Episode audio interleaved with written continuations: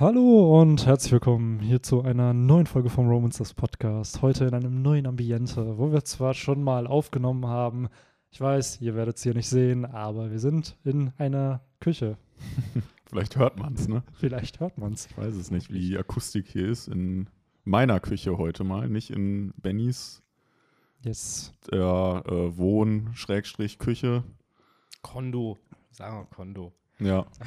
ähm, Wohnzimmer, Schrägstrich, Schlafzimmer, Schrägstrich, Küche, Schrägstrich, Arbeitszimmer. Ich Äh, frage mich immer, äh, weil ich meine, für uns ist das ja dann immer so der ganz andere Vibe, einen Podcast aufzunehmen, aber ich glaube, wenn wir es nicht sagen würden, würden es unsere Zuhörerinnen und Zuhörer auch nicht merken. nee.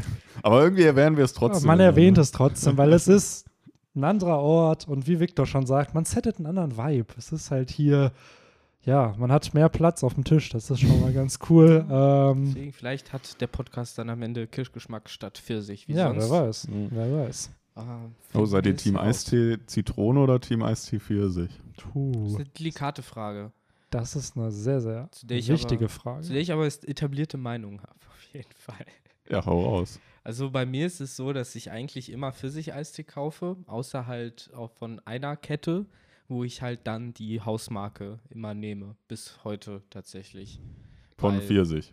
Äh, da hole ich dann Zitrone. Ah, okay. Das meinte ich damit. Sonst immer Pfirsich, egal wo ich bin, egal auch von welcher Marke, außer halt in dem Einladen bei der einen Hausmarke. Da ist Pfirsich halt leider unerträglich und Zitrone schmeckt dafür sehr, sehr lecker. Hm. So, das ist. Ja, die darfst du nennen, die Cents.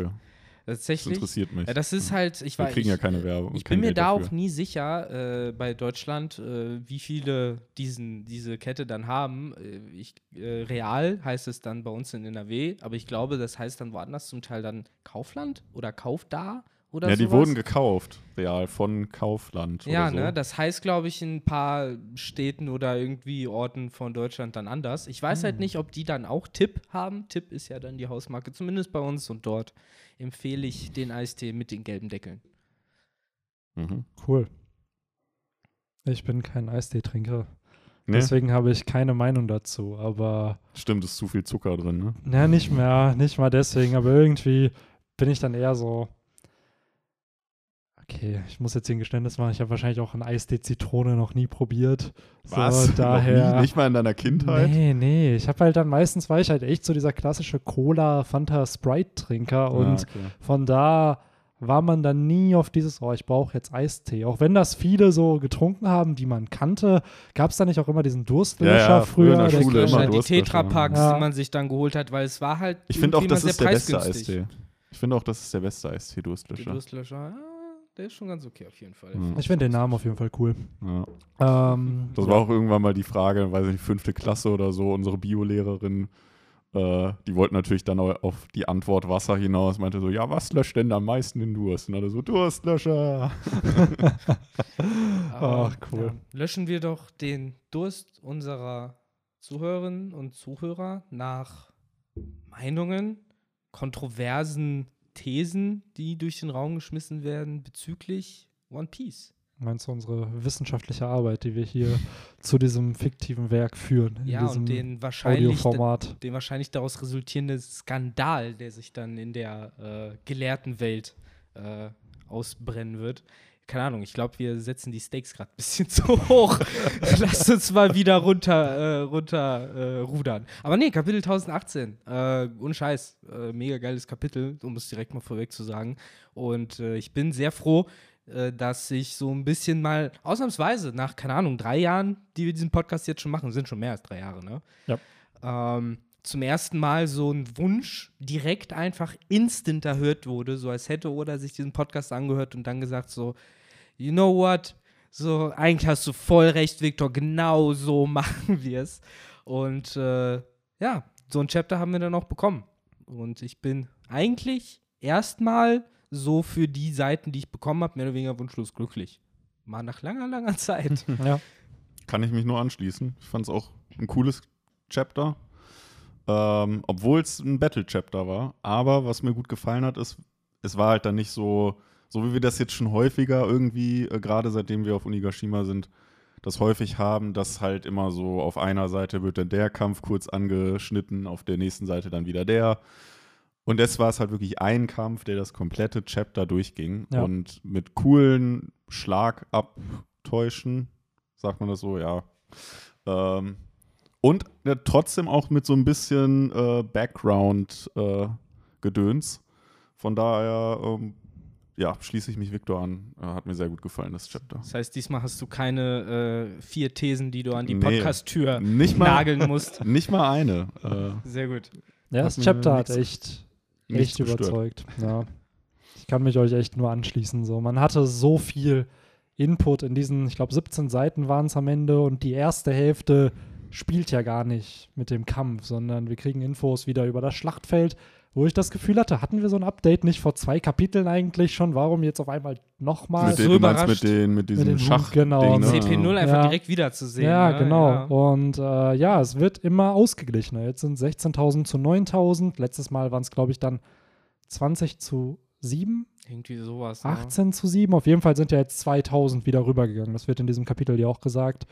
Und ich muss sagen, mir hat der Kampf auch sehr gut gefallen, weil auf diesen wenigen Seiten hat Oda so viel Kampf eingebaut. Also ich hatte Mhm. das Gefühl, auf jeder, jedes, jedes Panel hatte irgendwas mit dem Kampf zu tun. Und es war nicht nur dieses, die stehen rum und labern, obwohl Nee, sie das genau. auch getan haben. Man hat richtig Attacken gesehen bei Ja. beiden. Äh, also mehrere Attacken. Und äh, ja, du hast recht, es kam ja sogar noch was anderes vor in diesem Chapter. Es ging fast ein bisschen unter.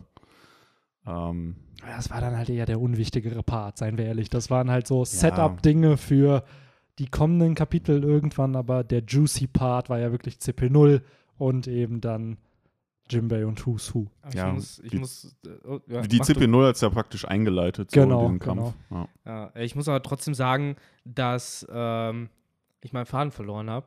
Verdammt.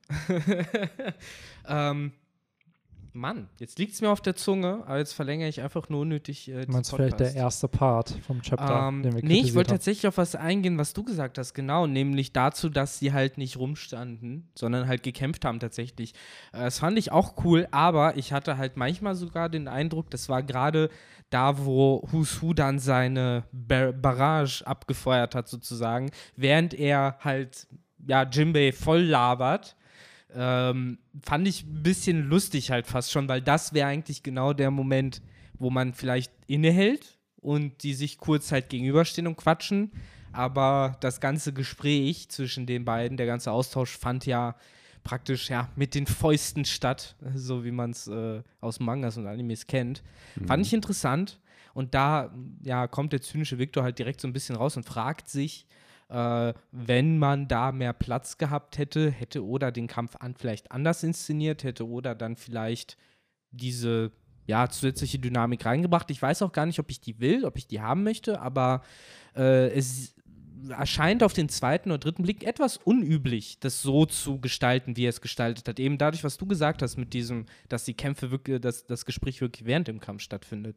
Aber es ist, äh, finde ich, ein ziemlich guter, guter, sag mal, nicht Austausch, nicht Wechsel, Abwechslung. Abwechslung, ja, gute genau das äh, ist das Wort, was ich gerade auch verwenden wollte. So, die Abwechslung hat mir dann doch gefallen, weil oft sind Kämpfe halt so, ah, ich bin stärker als du, ich werde alle umbringen, wenn du nicht mehr da bist. Und dann clashen die aufeinander und dann gewinnt Ruffy. Ja. So, hier hast du es aber halt mal wirklich so, es ist wirklich ein Informationsaustausch. Die haben es letztes Kapitel schon gesagt, eigentlich haben beide keinen Groll gegeneinander, kämpfen jetzt aber gegeneinander, weil sie unterschiedlichen Parteien angehören.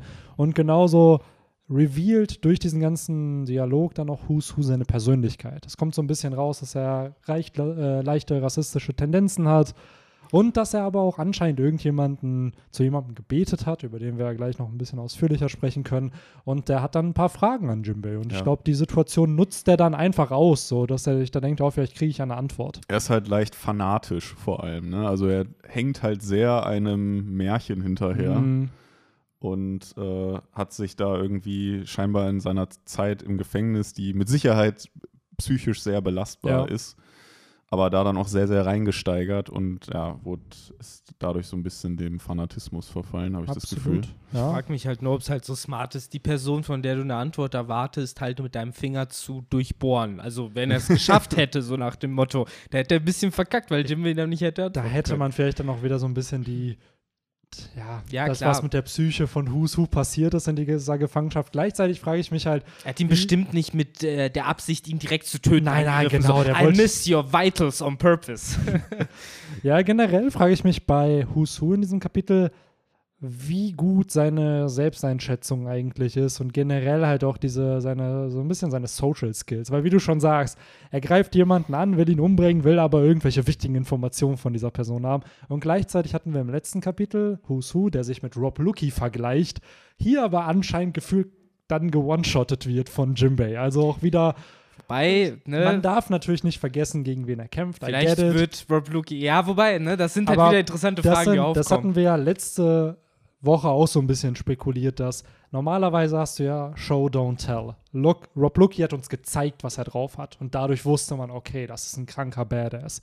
Who's Who sagt, ja, ja, ich bin ja wie, wie Rob Lucky. Da hast du dieses Tell, don't show. So, und wer, also, vielleicht sagt nur Who's Who, dass er so wie Lucky ist. Vielleicht sagt das ja eigentlich niemand anders. Und trotzdem muss man ja eigentlich sagen, ist Who is Who krasser vom Moveset als Rob Lucky, zumindest vor dem Timeskip, weil er es ja so ge sogar geschafft hat, seine Teufelsfrucht mit ähm, der Formel 6 praktisch zu kombinieren, Ja. indem er halt, ja, genau, indem er halt seine äh, Krallenpistolen praktisch hat oder sein, sein Gebiss da äh, praktisch rausfährt, also als Wo- würde als würd er Knirscher einsetzen Ja. oder Wo so. ich direkt ähm, meine erste Assoziation war und äh, das bleibt jetzt bei mir im Kopf äh, meine, mein Kanon sozusagen. Für mich ist es die gleiche Technik wie Wankov, nur mit den Zähnen statt mit dem, mit dem, mit der Wimper sozusagen. Weil es ist halt diese ja, geformte Schockwelle sozusagen. Ja. So, wer sagt nicht, dass im Endeffekt die Technik, die Wankov anwendet, halt auch so eine Abwandlung der Abwandlung der Abwandlung von Formel 6 ist. Geh so ähnlich noch- wie Sanjis Moves. Ja, geh noch weiter. Geh Bartholomäus Bär mit seinem Ursus-Schock, was ja auch eine Druckwelle im Endeffekt aber eine halt ist. Teufelsfrucht. Ja, das ist Ja. eine Teufelsfrucht. Das ist was Ja. ganz anderes dann. In dem Zusammenhang leider. Der Ursus-Schock ist ja, im Endeffekt ist Alter, was ja kann die, dann diese Tatzenfrucht alles? Äh, ich, äh, ist, ja, äh, da möchte ich direkt äh, dann den äh, Keil reintreiben, wenn du schon fragst. Ich habe heute interessanten so Aufzählung gesehen auf Reddit, wo jemand halt einfach mal losgelassen hat, so Sachen, die äh, man können könnte als Teufelsfruchtnutzer, so Sachen, wie wir auch über diskutiert haben, Buggy mit seiner Atombombe. Und dann ging es halt weiter so, Mr. Five, der seine Teufelsfrucht awakened und die Erde zu einer Bombe macht, äh, McWeiss oder Miss, äh, wie hieße denn die andere, die sich Miss schwerer Valentine? Miss oder Miss Halloween, je nach Die Übersetzung. theoretisch ja sich zu einem schwarzen Loch machen könnten, weil ein schwarzes Loch ist ja auch einfach nur sehr, sehr, sehr, sehr, sehr viel Masse. So, Aber die hatten doch ein Limit, wie schwer sie sich machen konnten. ja, weil sie vielleicht einfach zu schwach waren. Das weiß man ja Nee, nie. ich glaube, das war, das ist bestätigt, wie viel Tonnen die maximal machen können. Aber von, von wem halt? Ist ja immer die Frage. ja, das ist ja nochmal, also die, wie heißt sie denn? Die Miss Valentine, Miss Halloween, die hat ja die Kilofrucht Hm. und McWeiss die Tontonfrucht.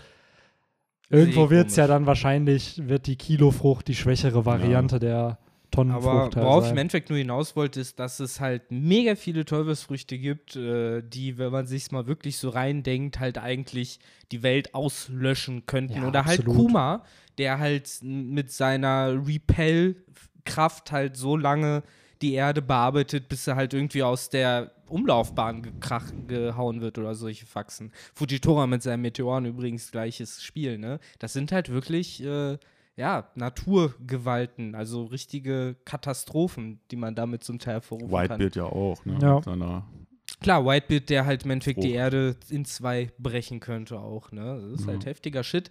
So, das stimmt schon. Bud Aber Williams dann nochmal zurück zur Ja. äh, Formel 6 und zur CP9 irgendwie. Warum konnte die CP9 dann nicht Haki? Wenn man da jetzt so, ey, das ist Ja. so diese geheime Einheit der Regierung, die haben diese besondere Formel 6, die sie drauf haben.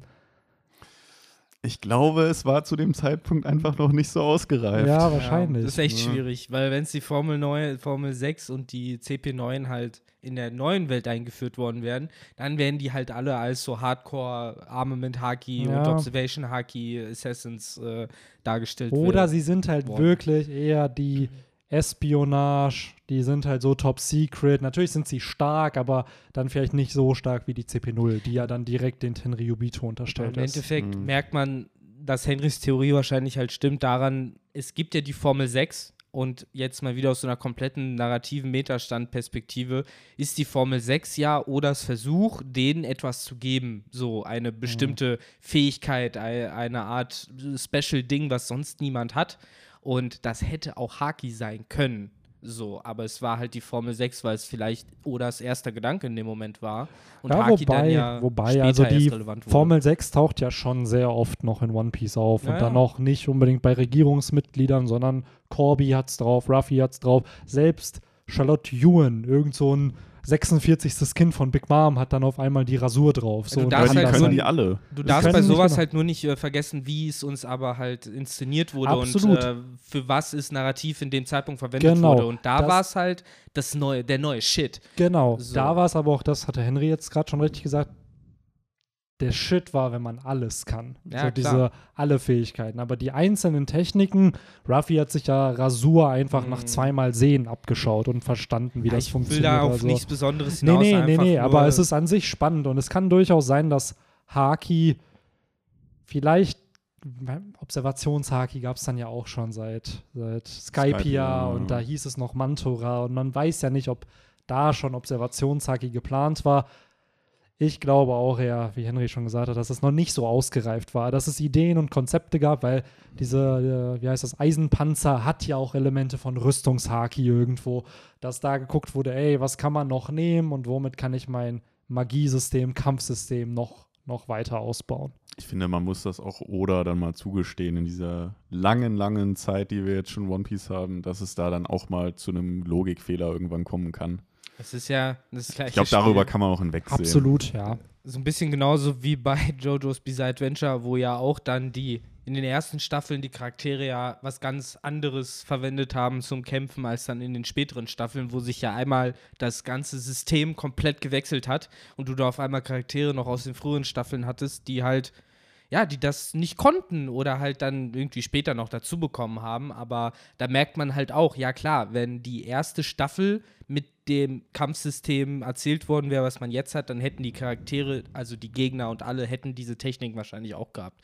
Und das denke ich mir, als ähnliches bei Naruto haben wir es mit Sabusa gehabt, der irgendwie als erster Villain aufgetaucht ist, aber eigentlich in der Welt als viel stärker dargestellt werd, wurde, als er eigentlich ist. Und die CP9 geht da einen ähnlichen Weg. Sie werden so als diese krassen Mega-Assassins bezeichnet und dann kommt halt Ruffy und macht Drop Ducky ohne Haki äh, fertig. So, so ähnlich lief es ja dann bei Naruto mit Sabusa auch. ja. Hm. Nur, dass wir hier als dann einen Lucky haben, was ich auch cool fand, der dann ja auch wieder auftaucht Klar. und eine stärker wurde, ähnlich wie Ruffy, der halt immer noch zeigt, so, ey, nur weil ich jetzt einmal besiegt wurde, ist meine Story nicht vorbei. Nee, Sabusa ist einfach nur Ja. als untoter Zombie wiedergekommen. Ja. Ein ähnliches Schicksal aber ja.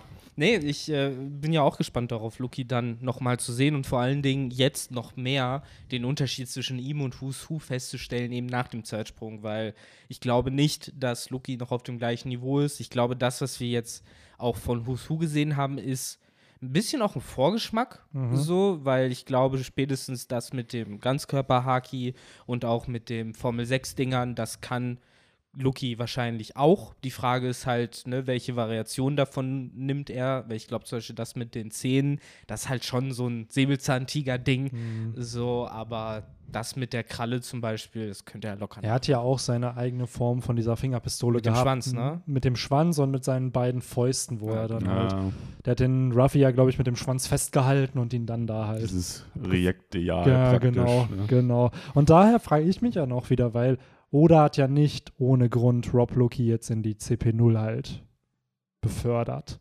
Da wird ja sicherlich dann irgendwo auch noch was kommen, beziehungsweise vielleicht noch mehr zu der CP0, weil in diesem Chapter sind sie auch wieder prominent. Sie sagen zwar, dass sie kein Interesse daran haben, wer hier gewinnt, aber irgendwo, wenn da Ruffy wirklich gewinnt, der ja irgendwo mitunter ein Natural Enemy der Tenryubito ist, dann wird es denen, glaube ich, nicht so egal sein, wenn sie denen halt direkt unterstellt sind. Ich frage mich immer noch, ob wir schon einen von den dreien, die da sitzen, kennen. Ob Ja. einer äh, unter der Maske ein bekanntes Gesicht Vielleicht ist. würden- ist Stassi sogar dabei. Ja, nee, Stassi haben wir. CP0 ja, oder genau, Stassi ist CP0. Ja.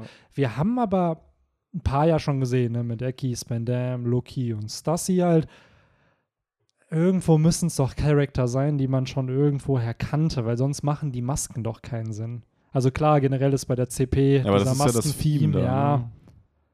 Die wollen halt Aber es wird ja sein. schon ein sehr starkes Geheimnis drum gemacht, dass die dann Masken Ja. haben. So daher. Ja, Also klar. der ein oder andere muss Äh, eigentlich. genau, ich glaube auch, ne? dass mindestens ein Charakter es ist, den wir kennen.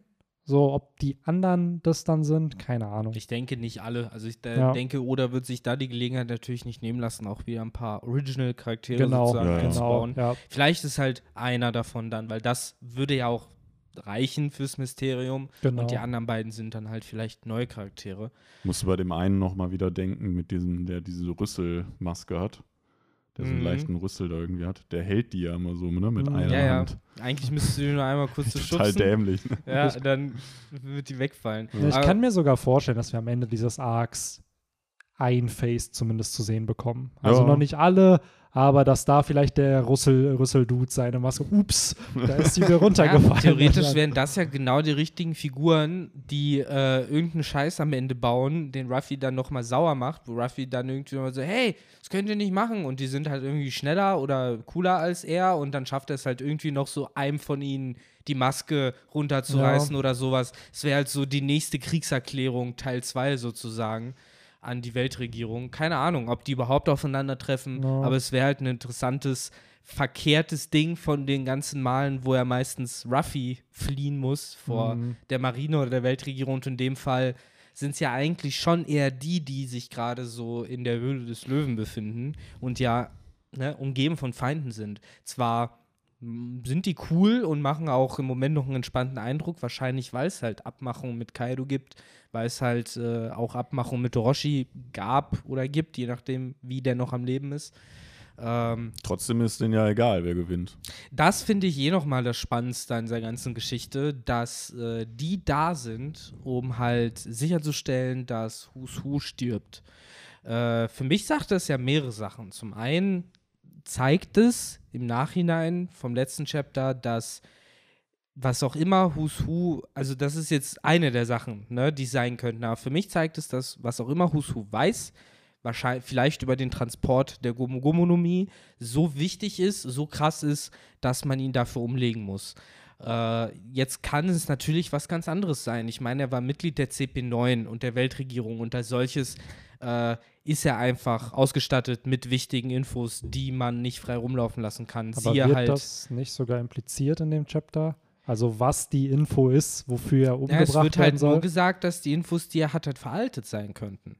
Genau, und dann wird ja gesagt, ey, ich habe von dieser Person gehört und die Wache, von der ich das gehört habe, ist auch verschwunden. Und er ist daraufhin halt geflohen. Das ist So. halt die Frage, ob es halt das ist, Genau. weswegen sie ihn töten wollen Wegen, oder äh, dieses, äh, wegen dieser Legende. Genau, um genau. So, weil die Person, die ihm das erzählt hat, ist ja anscheinend auch verschwunden. Die wurde ja auch umgebracht. Und Husu fragt sich ja in diesem Kapitel, warum wird da so ein Geheimnis um diese mysteriöse Gestalt gemacht? Warum ist es so gefährlich, darüber Bescheid zu wissen? Natürlich. Das ist So. auch eine Möglichkeit so. Und das ist es halt, wir kriegen es halt nicht ganz erzählt. Weil alles, was wir halt gesagt kriegen, ist, die Info ist äh, veraltet, eventuell. Und das äh, zeigt ja tatsächlich eher in die Richtung, dass er allgemeine Weltregierungs-CP9-Infos hat, vielleicht die Namen von Agenten oder sonst was, weil das wäre das Einzige, was veraltet sein könnte, weil diese Ja, Jahrtausende alte Legende, die ist halt zehn Jahre später nicht veraltet. Nee, nee. Nee, genau. Ja, ja, ich habe es halt so verstanden, dass es eben nicht veraltet im Sinne von, dass es ganz alte Informationen sind, im Sinne von, das ist von einer längst vergangenen Zeit und selbst wenn er diese Info hat, damit können Leute nichts anfangen. So, Ja, das halt, outdated, das äh, impliziert, finde ich schon in der englischen Sprache ein bisschen was anderes. Es hat halt was von nicht aktuelle Infos. Infos aber auch das wieder, wir lesen halt eine. Fan-Translation. Das ist halt, man muss halt warten, was es Da dann stimme ich am, dir am Sonders. Sonntag dann ist bei der Aber offiziellen Übersetzung. Das ist halt immer wieder die, ja, ja, die Ecke klar. Oc- Occam's Razor-Frage. Ja, es ist einfach für mich gerade das, was auf der Hand liegt. Das Aber dann frage ich mich, warum wird eben impliziert bei Who's Who, dass entsprechend er realisiert, dass diese Infos, die er hat, halt gefährlich sind.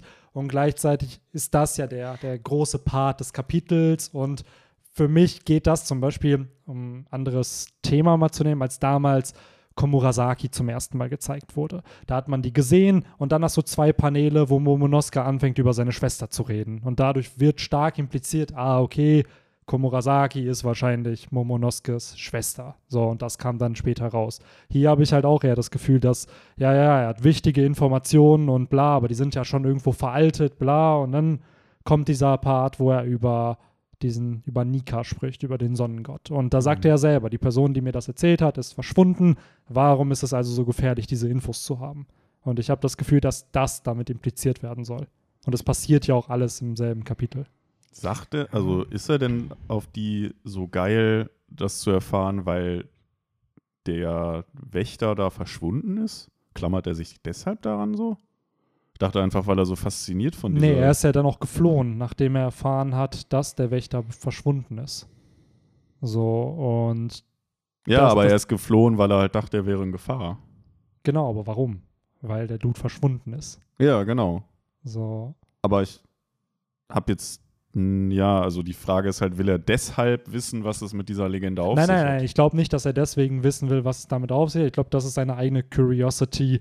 So, und wie Genau. du schon gesagt hast, er ist halt ein bisschen fanatisch dann, weil ihm das anscheinend auch Hoffnung Nee, gegeben Husu hat. sagt schon So. sehr offen, dass er dachte, dass die Tatsache, dass er diese Info hat, sein Leben in Gefahr bringt und er deswegen halt geflohen ist. Das sagt er halt während Ja, ja, er gen- nee, nee, das, das ist klar. Nur warum er sich halt immer noch an diese Legende klammert. Ja, Das Also will, halt er, will, er, andere. will er das wissen, weil er so fasziniert von diesem Nika ist, oder will er das wissen, weil die scheinbar sehr gefährlich ist, die darüber überhaupt Bescheid zu wissen? Ja, Und ich das- glaube eher Ersteres. Das ist halt eine andere Geschichte. Er sagt halt hier nur, ne, es ist schon seltsam, ne? Mhm. So, das ist halt dieses, äh, tut mir leid an alle, die jetzt irgendwie sich angegriffen fühlen, so, wenn ich das jetzt so sage. Aber das ist ein kleines bisschen japanisch, was ich, glaube ich, sogar nachvollziehen kann, weil das ist halt dieses, äh, in Original-Anime wird man sowas wie Okashi, ne, sagen oder so. Ich kenne genau dieses Geräusch, was sie dann machen. So, es ist doch seltsam, oder? So, denk doch mal drüber nach. Das bedeutet das in dieser Sprache.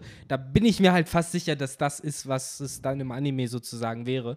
Und äh, das impliziert halt erstmal einfach nur so, äh, hey, ich will da mehr drüber wissen und ich weiß, dass da mehr dahinter steckt vor allen Dingen. Ich glaube, Who's Who ist sich schon bewusst, dass das halt irgendwie ein großes Komplott, weiß er, was, er- was weiß ich ist, über das er da gestolpert ist.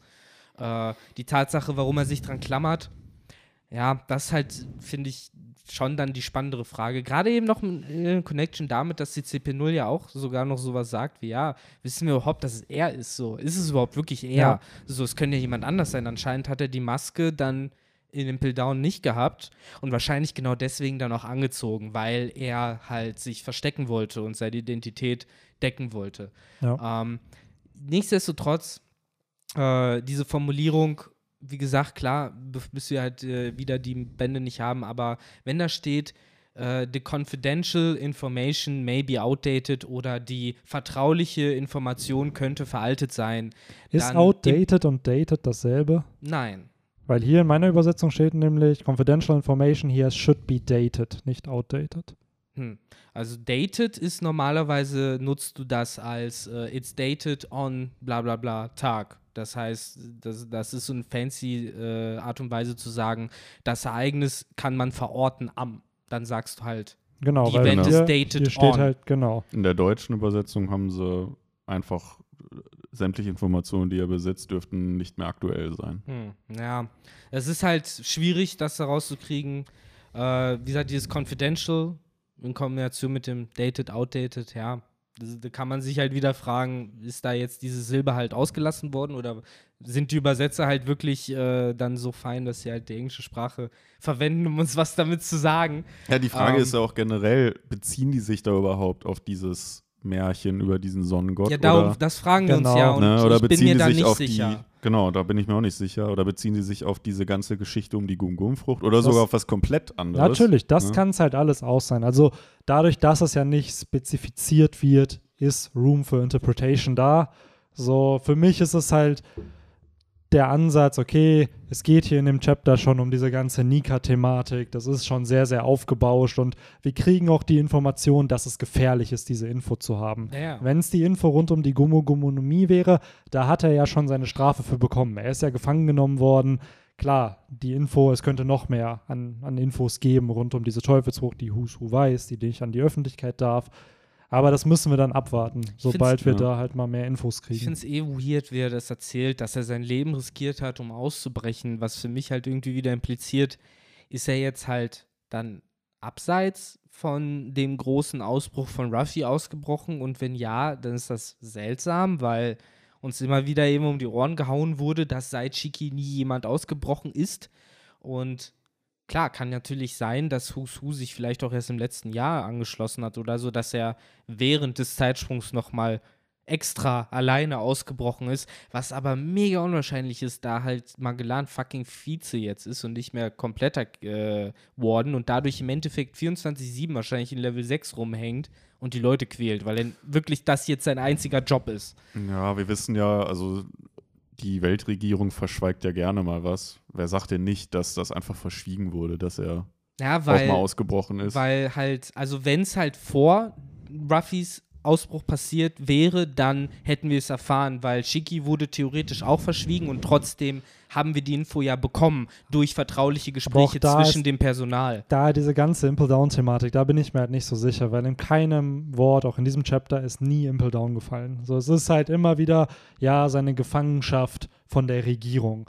Und da denke ich mir. es nicht letztes Chapter, Nein, dass er nein, nach Level 6 darüber, gebracht nein, wurde? nein, da haben wir auch diskutiert. Es wurde nie Impel Down erwähnt. Und das ist dieser Punkt, weil es ist ja nicht schwierig zu sagen, der war im Impel Down und ist damals vor zwei Jahren ausgebrochen. aber das es war ja, wird da, wo Jimbe hingebracht wurde. Und dort, hat- er meinte ja, die haben sich Nein, im nein, Gefängnis getroffen. Nein, nein, das wird da nicht gesagt. Also das ist ja dieser Punkt, wo wir auch letzte Woche drüber diskutiert haben. Es ist nie spezifiziert worden, wo genau sie sich getroffen haben. Es ist nur, dass er ihn gesehen hat und es wurde nie Impel Down erwähnt. Ja, okay. Und hier in dem Chapter halt auch nicht. Und das ist halt eben, weil hier sagt er ja auch nur, ich habe mein Leben riskiert, um auszubrechen, nachdem ich das von dieser Wache erfahren habe. Was für mich eher impliziert, war er vielleicht auf Mary Joa gefangen?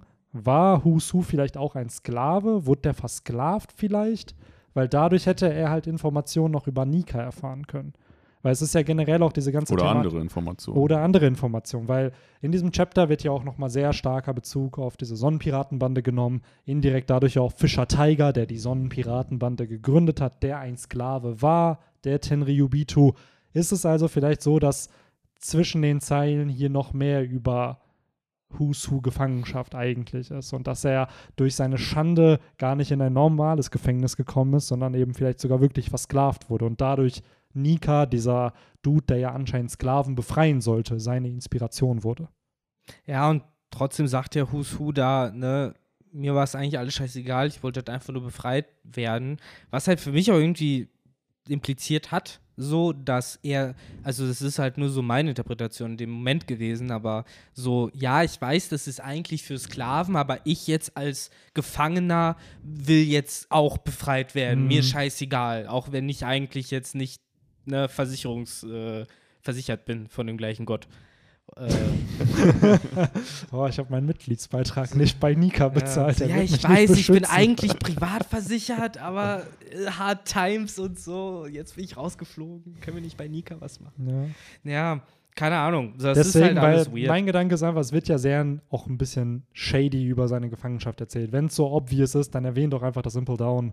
Sagt, dass er da war, sagt, dass er da vor zwei Jahren ausgebrochen ist. Warum er, wird er, da er immer. sagt Vielleicht will Oda das halt, dass wir Ja, da so diskutieren, ja, wie wir genau das ist es halt ne? wieder. Ah, Ja, was er halt sagt, ist, dass er im Gefängnis war. Ja. Das sagt er, also Gefängnis impliziert ja was anderes als Sklaverei. Also Mhm. Sklaven schickst du nicht Ja. ins Gefängnis, so die willst du ja im Stall haben oder sonst wo, äh, die halt Ja, ihre true. Tätigkeit ver, ver, verrichten sollen. Deswegen erst recht halt noch, wenn man sagt, er hat halt Aufseher, ja gut, Aufseher wird dort zu beiden passen. Es ist halt weird, es ist alles Mm. weird, die Art und Weise, wie es halt formuliert ist. Wir wissen nicht, ob es von der Übersetzung kommt, ob es auf dem Original genauso Aber am- selbst in, in der, ich wollte gerade sagen, in der Übersetzung, wenn solche Wörter wie Impel Down oder Nee, klar. was weiß ich erwähnt, dann werden die hier auch in der Übersetzung kommen. Und das finde ich halt dann wieder das Mysteriöse. Warum dann da so ein Geheimnis machen? Und das Mhm. zeigt für mich eher, dass er dann nicht im Impel Down war, sondern eher in.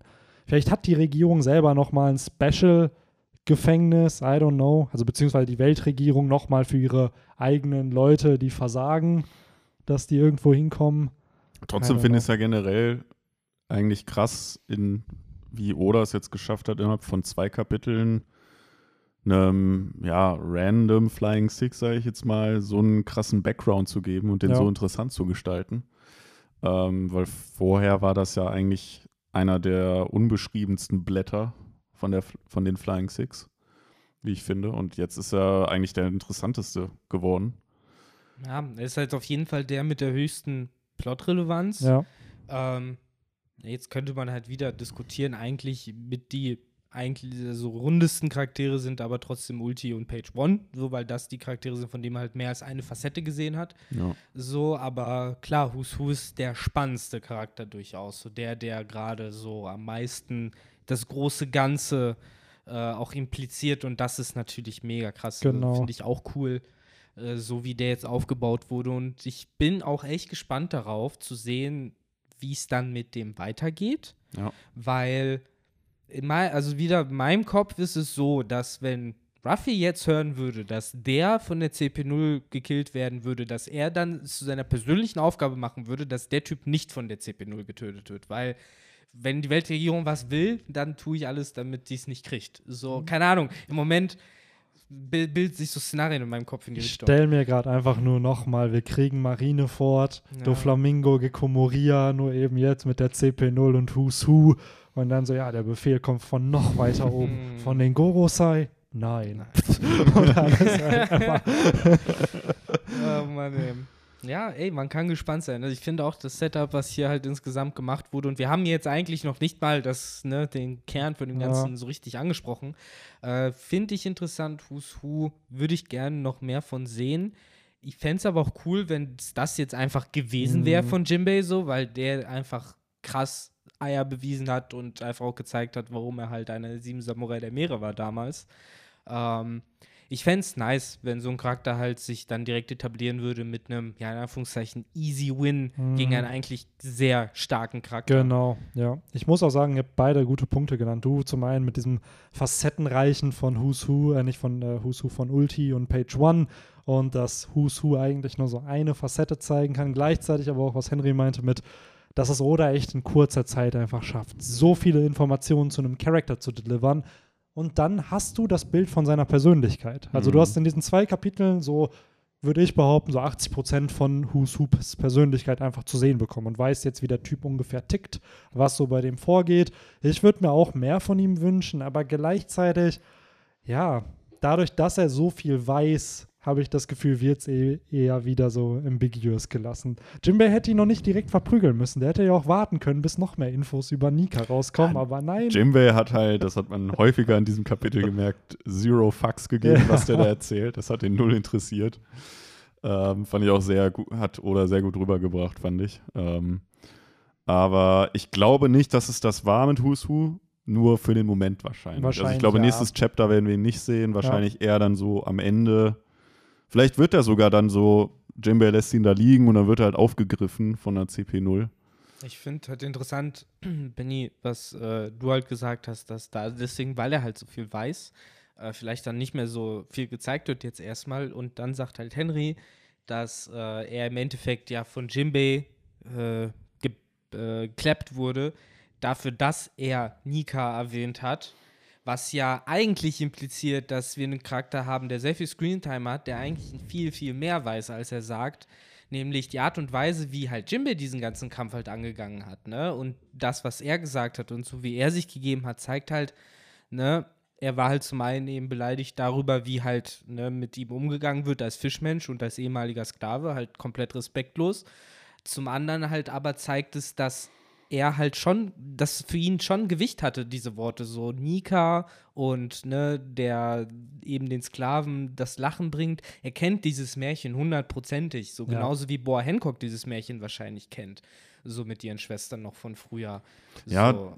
Jimbei sagt ja, glaube ich, auch an einer Stelle irgendwann so relativ zum Ende des Chapters, ich weiß jetzt Ja. nicht mehr den genauen Wortlauf, aber irgendwie so von wegen, nö, ich sag dir jetzt hier nichts mehr. Ja, es ist halt auch wirklich dieses so, ne, du sollst halt nicht über Dinge reden, ne, von denen du nichts verstehst, Genau. so, die Ja. du halt nicht Seien wir ehrlich, checkst. es ist kein Zufall, dass die Sonnenpiratenbande Sonnenpiratenbande heißt. Die und dass die, war da auf dem richtigen Genau, und Riecher. dass, dass Fischer Tiger im Endeffekt auch das getan hat, was Nika anscheinend getan hat. Der hat halt Sklaven befreit und Leuten Freiheit und irgendwo Freude geschenkt, Ja, ja. dadurch, dass er Nee, da halt wiedergekommen Das ist. ist Also, natürlich jetzt erstmal, finde ich, komplett plausibel, so als Erzählung, als Kanon, den man sich zusammensetzen kann, dass ja gerade die Sonne gewählt wurde als Zeichen, um halt äh, dieses Tattoo der Tenryubito zu überdecken.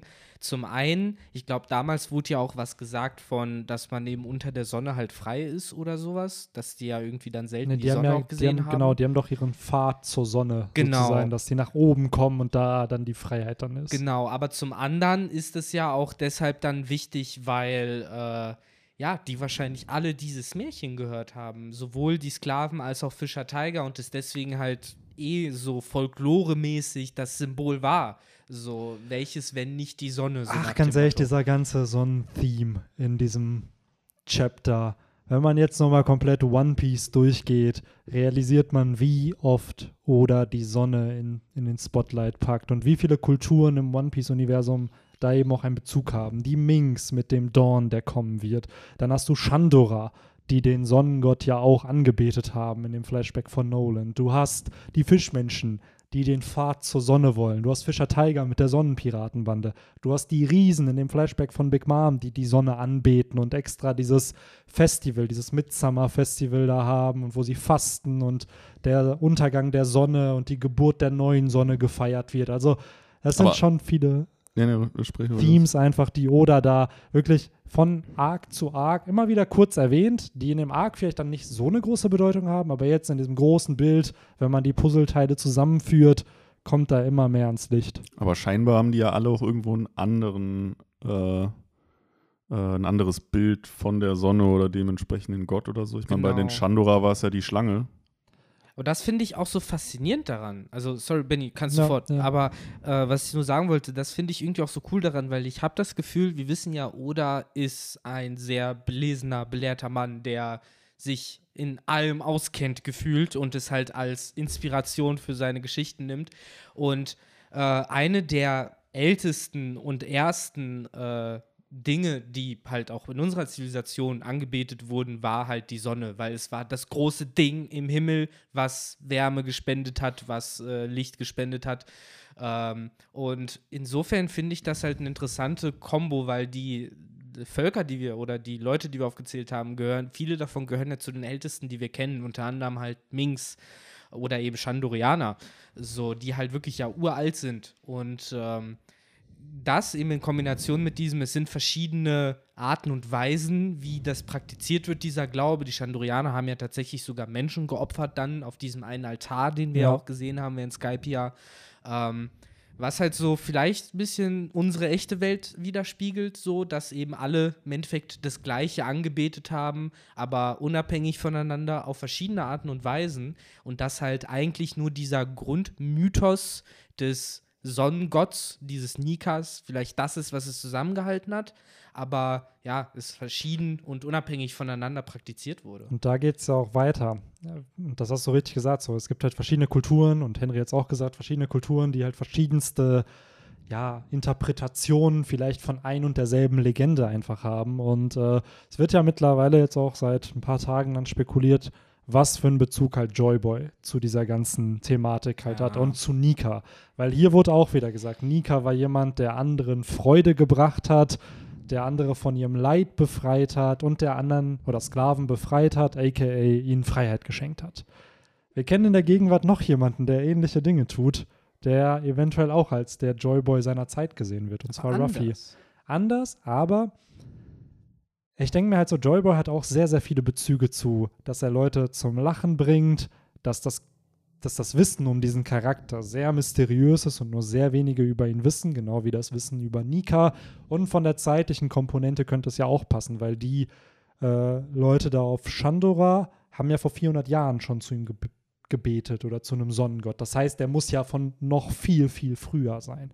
Das heißt, da kommt ja auch wieder die Vermutung, stammt diese, dieser Mythos vielleicht aus der Zeit des verlorenen Jahrhunderts, wo halt das ausgelöscht wurde. Da, äh, und kurz, weil das war eigentlich, worauf ich mit diesen antiken Kulturen dann auch hinaus wollte, weil das hat ja dann schon so einen Geschmack von, sage ich mal, jetzt Paganismus, der dann von der modernen katholischen Kirche dann ausgemerzt wird mit Inquisition und allem und nee, ihr in Anführungszeichen, glaubt jetzt an unseren Gott und an unsere Sichtweise der Welt. Äh, was finde ich schon Motive sind, die auch Oda immer wieder reinbringt in die Story, so, ne, diese Art von Freiheit, Nicht-Freiheit und das wäre interessant, so zumindest mal Schablone anzulegen, ob das vielleicht eine Richtung ist, in die diese Geschichte halt geht. Ähm, zu der Joyboy und Nika-Geschichte. Ähm, ich finde die Inszenierung von den beiden halt dann wieder interessant, so die gegenüberzustellen. Wir haben Joyboy ja einmal gesehen, so mehr oder weniger. Das war ja in diesem Flashback-Ding, wo wir den dann irgendwie nur ein, zwei Worte gese gesehen haben oder so. Das war im Endeffekt so eine Silhouette, oder nicht? Einfach. Nee, von Der hat man im Anime gesehen auf jeden Fall. Der war halt einfach nur so ein Strichmännchen, was gelacht hat auch. Äh, daran kann ich mich ja ganz genau erinnern. Der sah auch so ein bisschen aus wie der Klabautermann, aber war halt nicht der Klabautermann. Und Nika sieht ja genauso aus, nur der hat eine Krone und Waffen. Und mit Waffen wurde halt Joyboy, habe ich den halt nicht in Erinnerung. Aber ich weiß nicht, ob es von Joyboy eine Silhouette bisher gab. Also mir fällt, ich weiß nicht, ob es im Anime, ob da was gezeigt wurde, im Manga habe ich kein Bild von Joyboy im Kopf. Da finden wir es also, doch schon mal schnell heraus, damit Ja, wir nicht weiter also- äh, rumrätseln. Ich finde, Nika hatte so ein bisschen was äh, von so einem, weiß ich nicht, von so einem Disney-Cartoon oder Ja. irgendwie so, so ein bisschen die Pose. Ja, von und so einem Tarzan oder so. ja, genau, und Tarzan. Man erkennt, dass er so irgendwie eine Hose anhat oder Ja. irgendwie mit so Laub oder so, aber Mhm. halt Und oberkörperfrei wahrscheinlich Ja. ist. Was dann wieder ja zu den, Shan zu den Leuten aus Shandora passt. Auch da ein interessanter Ansatz. Ähm, Es gibt ja mittlerweile im Netz auch einige Theorien, ähm, warum Wano sich isoliert hat vor so langer Zeit, weil das muss ja auch noch geklärt werden. Warum haben die sich abgeschottet? Und wir wissen, dass Wano Kuni aus mehreren Inseln besteht, die zusammengeführt wurden, um Wano zu gründen. Und da geht halt die Theorie jetzt halt aus, dass Wano vielleicht noch mehr Teile hatte. Also dass das nicht aus nur, ich glaube, sieben sind es aktuell, Mhm. weil Gyukimaru sagt ja, vor der, in der Zeit von Ryuma war Wano als das Land des Goldes bekannt. Mhm. Wir haben mit Chandora die Stadt des Goldes irgendwo als Bezug. Und mein Gedanke war einfach, was ist, wenn diese ganzen Kulturen früher einfach zusammengelebt haben und durch dieses verlorene Jahrhundert, was da passiert ist, sind die Kulturen, die mit dem antiken Königreich verbündet waren, alle gefühlt in den Ruin getrieben worden. Chandora wurde komplett zerstört. Die Fischmenschen wurden unter Wasser geschickt und müssen da halt unter den Göttern oben halt leben, also den Tenryubitu. Dann hast du Wano, hat sich komplett isoliert, so und ist wahrscheinlich irgendwo stehen geblieben in der Zeit. So. Und ähm, dann haben wir die Minks, die eben jetzt auf Sunisha gehen. Und Sunisha hat vor irgendwann eine Strafe bekommen, dass der ewig auf See unterwegs sein muss. So, und der Gedanke war dann einfach, weil das sind alles Parteien, die ja mit dem antiken Königreich verbündet waren. Die haben alle Poneglyphe auf ihren Orten, wo sie halt sind. Und äh, keine Ahnung, mein Gedanke war einfach bei dieser ganzen Sache so, boah, krass, wenn das alles damals vielleicht eine Insel war, dass das alles zusammengehört hat, dann äh, hätte man auch indirekt wieder diesen Dream, dass die Rassen zusammenwohnen. Weil wenn die Riesen jetzt auch noch einen Poneglyph haben und mit vielleicht sogar die Noah gebaut haben, dann hattest du wirklich ein Volk, die united waren und die vielleicht für Freiheit sorgen wollten, auch für andere. Und dann kam die Weltregierung, die 20 Königsfamilien, haben die overthrown, haben die bestraft und dadurch leben Die- wir in der Zeit, in der wir heute leben. Die United States of Grand Line. ja. Ja, klar, genau. Ich denke auch, dass das irgendwie sowas ist und dass eben diese Sun God, Reli ja, Religion, Glaube, Ja. wie man es immer aus nennen will, Oder Joyboy dann, je Ja. nachdem. das Ja. ist halt so hardcore verpönt und verboten, weil es halt dann auch, ne, genauso wie im Frühjahr die äh, Conquerors, also diejenigen, die erobert haben, dann eben die Kultur des eroberten Volkes halt komplett ausmerzen wollten. Ähm, es ist halt dann nur interessant, sich zu überlegen, was für eine Rolle der dann in deinem Pangea hatte, in dieser zusammenhängenden großen Welt, weil das ist eine Welt ohne Sklaven, das ist eine Welt ohne Gefangene. Ja. Also an dem muss man ja dann nicht anbeten, wenn man in größter irgendwie Gefahr, Unterdrückung ist. So, was war das dann eben dort So, für eine und da Figur? kommen wir wieder nämlich zurück, weil wir haben eine andere Kultur in One Piece, die auch schon sehr, sehr alt ist, und zwar die Tontata, die ja vor 900 Jahren, also vor dem verlorenen Jahrhundert, äh, von der Don Quixote-Familie versklavt wurden. Das heißt, die Don Quixote-Familie ist ja dann später zu, einem, zu einer Tenryubito-Familie geworden. Da gab es also auch schon Unterdrückung und Versklavung. Und wer sagt nicht, dass diese damaligen 20 Familien, die heute die Weltregierung gegründet oder die die Weltregierung gegründet haben, die ja eben Freiheit einschränken, die dafür sorgen, dass Leute ausgelöscht werden, die nicht in deren Bild passen, dass die damals auch schon Sklaverei und Rassismus und was weiß ich halt, Unterdrückung halt symbolisiert haben und leider Gottes damals gewonnen haben. Ja, das wird dieser- das mit das- den Tontatas auf jeden Fall implizieren. Das äh, hatte ich nicht auf dem Schirm, dass die ja noch mal früher kamen. Was auch spannend ist natürlich. Das sind generell, wir haben die Minks, die sind ja schon seit, ich glaube, 1000 Jahren leben die auf Sunisha. Dann haben wir Chandora, vor 1100 Jahren war es halt diese fette Stadt. Das sind ja alles Kulturen vor diesem verlorenen Jahrhundert, bevor die 100 Jahre ausgelöscht wurden. Mhm. Dann hast du die Tontatas, genau. Ich, man weiß jetzt halt nicht, wie die Culture der Riesen ist. Wir waren noch nicht auf ja, Elbaf. wobei, aber so. wenn die Minks schon so lange dann auf dem Elefanten rumreiten, dann reiten die ja praktisch schon auch während der Friedenszeit schon darum. Also das machen die ja dann nicht, weil die Tenrubito die vertrieben haben oder sowas, glaube ich. Also wenn sie dann auf dem Ja. großen Kontinent mit allen anderen gelebt haben. ich gucke gerade nochmal nach. Ich will ja, das so, kurz äh, bestätigen. das mit Sunisha finde ich eh halt noch mal am interessantesten, so, wenn das mal rauskommt, warum der rumläuft, was das überhaupt ist und äh, ja. wie lange vor allen Dingen auch. Ja, vor allem wie äh, so, das wurde ihm auferlegt, aber er könnte sich ja auch bei seiner Gro Größe und Macht, könnte er sich ja auch dem widersetzen, aber er macht es nicht. Halt Alleine Frage, das Frage ich mich, nicht, ne? Ja, Oder Ja, wurde er da halt mit so einem Fluch oder so belegt? Und wenn es Fluch ist, es gibt keine Flüche in One Piece, es gibt nur Teufelsfrüchte. Es gibt Ja, auch genau. keine Jutsus, es gibt keine Ninja-Technik, das sind alles aber ich, Teufelsfrüchte. ich erinnere da jetzt zum Beispiel an diese von, von Thunder-Decken, Ja, der ja. einfach auch nur Mhm. berühren muss und dann passiert Klar, halt was. aber das, ne, das will ich da im Endeffekt nur sagen, das ist ja dann eine mega heftige, zicke Teufelsfrucht, die halt auch immer noch wirkt, ne, obwohl Ja, der Nutzer eventuell ja dann schon tot sein könnte, ne. Also es ist, äh, es wirft halt immer wieder interessante Fragen auf, drüber nachzudenken und gerade jetzt äh, eben noch mit Nika und eben mit dieser Verbindung dieser ganzen alten Völker, die halt ja wirklich alle dann anscheinend an das Gleiche gebetet haben.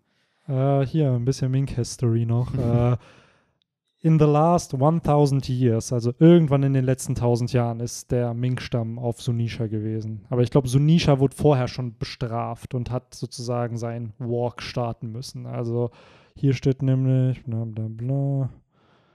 Ähm, genau, part of the sentence for whatever crime it committed in the past, Sunisha is not allowed to. Oh Mann, jetzt ist meine Seite. Aber die Crime war wohl vorher von Sunisha und irgendwann sind dann in den letzten 1000 Jahren, es kann vor 1000 Jahren gewesen sein, könnte vor 800 Jahren gewesen sein, nach dem Ende des verlorenen Jahrhunderts. Also da müssten die Infos dann halt noch kommen. Und da, du meintest das eben, Victor, auch noch mit diesem ganzen Pangea-Talk. Naja, wo steht denn das Pangea Castle? So, es ist ja Ich auch sag, da, ja. das ist halt auch wieder, diesen Theme hat Oda ja auch schon bedacht. Und das wird auch wieder in diesen ganzen, was ist das, One Piece, der eine United Ocean, Ah, wobei Pangea war eher so eine Landmasse, ne? wo alles zusammen ein Kontinent war. war halt ne? ein Kontinent, Ja. genau. Ja, im Endeffekt musst du halt eigentlich nur die Redline um 90 Grad wenden, drehen, neigen, wie auch immer man es nennt, und dann hättest du es halt. Weil das ist ja ultra tief. Das geht ja so, keine Ahnung, wie weit tief runter, bis an den Meeresgrund. Wenn du diese Landmasse einfach mal so 90 Grad drehen würdest, da hättest du eine gigantische Platte, Ich glaube, wir, auf der man brauchen, ich rumlaufen glaub, wir brauchen Patrick Star und Ja, die genau. Einwohner von Bikini Ja, Bottom, genau. die das einfach Genau. Die verschieben. regeln das. Wir nehmen einfach die Redline und schieben sie woanders hin. Einmal schön neigen und dann läuft es auch. Ja, ey, ähm, ich finde es auch mega spannend. Dir- Was ich noch kurz hinaus wollte, ist, das mit den Tontatas und wenn sie denn tatsächlich äh, noch während der, in Anführungszeichen, Friedenszeit äh, versklavt wurden, Friedenszeit ist für mich halt irgendwie so die Zeit vor dem gelöschten Jahrhundert, Ja. ähm, wird das ja auch implizieren, dass äh, die Tenrobito ja lange koexistiert haben mit diesem antiken Königreich, weil bisher sind ja so die ganzen ja, Zeitsträhle, die man im Kopf hat, so die Tenrobito kamen und haben direkt angefangen, Shit zu machen, so, aber das wäre dann eine interessante Alternative, dass sie sich dann erst nach einer bestimmten Zeit dazu entschlossen haben, erst recht, äh, da man ja immer lange davon ausgeht. Und ich gehe immer noch davon aus, dass es halt Außerirdische sind, die vom Mond kommen. ja, also es klingt, das Außerirdische klingt halt krasser, es ist aber ja, dass, dass sie halt tatsächlich eben äh, vom Mond runtergekommen sind, siehe ihre Raumanzüge und, und so weiter. Und äh, ja, das wird es dann auch interessant machen. Sind sie dann vielleicht auch vor 1000, vor 1200 Jahren schon runtergekommen und haben dann erst koexistiert, bevor sie dann äh, ihren Shit gemacht haben? Gondor Primolon, wir kommen im Frieden. Ja, das wäre es dann, das wäre natürlich die Alternative, ne? Dass sie dann erstmal in Frieden gekommen sind. Ja, es ist halt spannend, weil wir wissen ja, dass es diese 20 Familien halt gab. Die und die Nefeltaris haben sich dann entschieden, so, ja, nee, nee, wir, wollen keine Tenryubito werden. Und ähm, ja, an sich ist der Ansatz, wenn wir mehr über den Mond erfahren, sicherlich könnte man dann argumentieren, vielleicht stammen sie von woanders. Ich interpretiere die Raumanzüge eher so, sie wollen halt nicht dieselbe Luft atmen wie das normale Am Ende, Volk. am Ende kommt Enel dem Ganzen auf die Schliche, Ja. auf dem Mond. Ey, Benny, ich bin da liest voll. er den, den, Am- den letzten Geheimen, das ja letzte voll- geheime Pornoglyph. Ja, am Ende ist Mond. es so Enel, der das so realisiert und der ist in Wirklichkeit der Super Tenryubito. so. Nee, ja, ich bin voll auf deiner Seite, da halt ne, mein Argument zu verwenden, was ich immer bei dir verwende, halt, ne, das Offensichtlichste ist es, wenn sie sagen, es ist halt um schlechte Luft zu atmen, dann kann es das durchaus Ja. Sein. Aber da glaube ich halt, dass da halt mehr dahinter steckt tatsächlich. Das kann natürlich auch sein. Das wird sich ja spätestens dann zeigen, wenn genau. der äh, Mary Joa Arc dann irgendwann Und kommt. eben dann zum Thema Mond. Äh, der ist ja schon etabliert und prominent im One Piece-Universum, eben nicht nur durch Odas Cover-Story, durch Odas, durch Enels Cover-Story, sondern eben auch durch die Tatsache, dass bis auf die Kurosumis halt jede einzelne Familienname auf Wano halt den Mond im Namen drin hat. Sind ja alles äh, Sushis Mhm. oder wie so, ne, was das Wort da halt ist.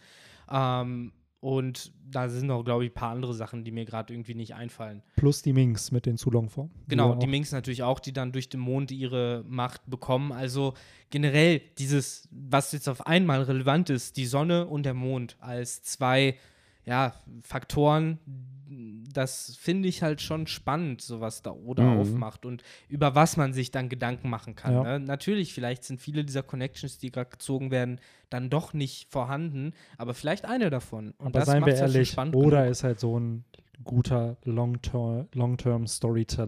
Und diese ganzen Kulturen, die wir jetzt im One Piece-Universum kennengelernt haben, unter anderem jetzt auch Skypiea, wo ja viele immer dachten, so ja, okay, war einfach ein Abenteuer-Arc. Und jetzt sieht man wieder nach über 700 Kapiteln, dass es doch mehr Relevanz hat, als man ursprünglich dachte. Und daher denke ich mir bei Oda mittlerweile, der baut die Infos nicht random einfach ein. So, der hat da einen großen Plan, weil er hat ja schon gesagt, das One Piece hat sich nicht verändert. So, es ist von Anfang an immer noch dasselbe. So, und ich glaube, die Grundidee ist immer noch hier, die delivered wird, nur dass er die Story expanded hat in der Idee, die er ursprünglich hatte. Und diese Themes mit der Sonne, dem Lachen, Freiheit, das ist ja was, was immer und immer wieder in One Piece wiederkommt. Und so langsam habe ich das Gefühl wirklich, wir kriegen mehr Antworten. So, es sind natürlich immer noch Mysterien, aber dadurch, dass man das alles zusammenführen kann. Zu in- unterbrechen, aber Blackbeard guckt auch den scheiß Mond an. Ja, der kann ja auch nicht kind, Wenn er da, schlafen, der, der so. hat nicht schlafen Also, ne? Mond. So.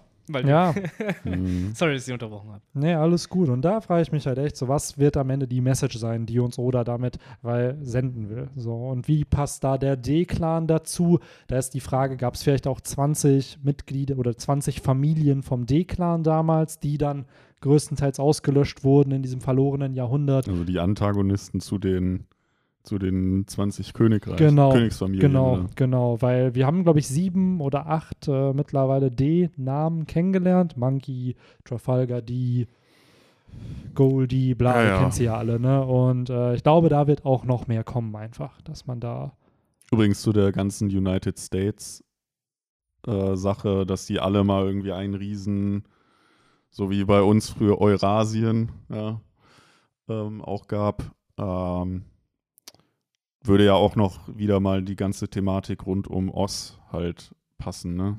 der Ich, Kontinentenzieher. ich wollte es nicht extra Ja. erwähnen. Weil manchmal sind so viele Dinge, dass sie sagen, ja komm, das wissen, das wissen unsere äh, schlauen Zuhörerinnen doch bestimmt mittlerweile auch schon, aber nee, klar, die, die äh, äh, Ja, dass sie das wissen, die das will ich denen ja gar nicht abstreiten. Nein, aber du wir hast ja vollkommen ein, recht.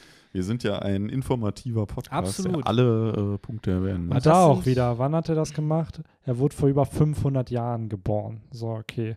Was ist, wenn Oz die getrennt hat? Und Ja. da Also halt. Ost-Ost? Also genau, der, der Zombie-Oz. Und Ja. wie war das nochmal?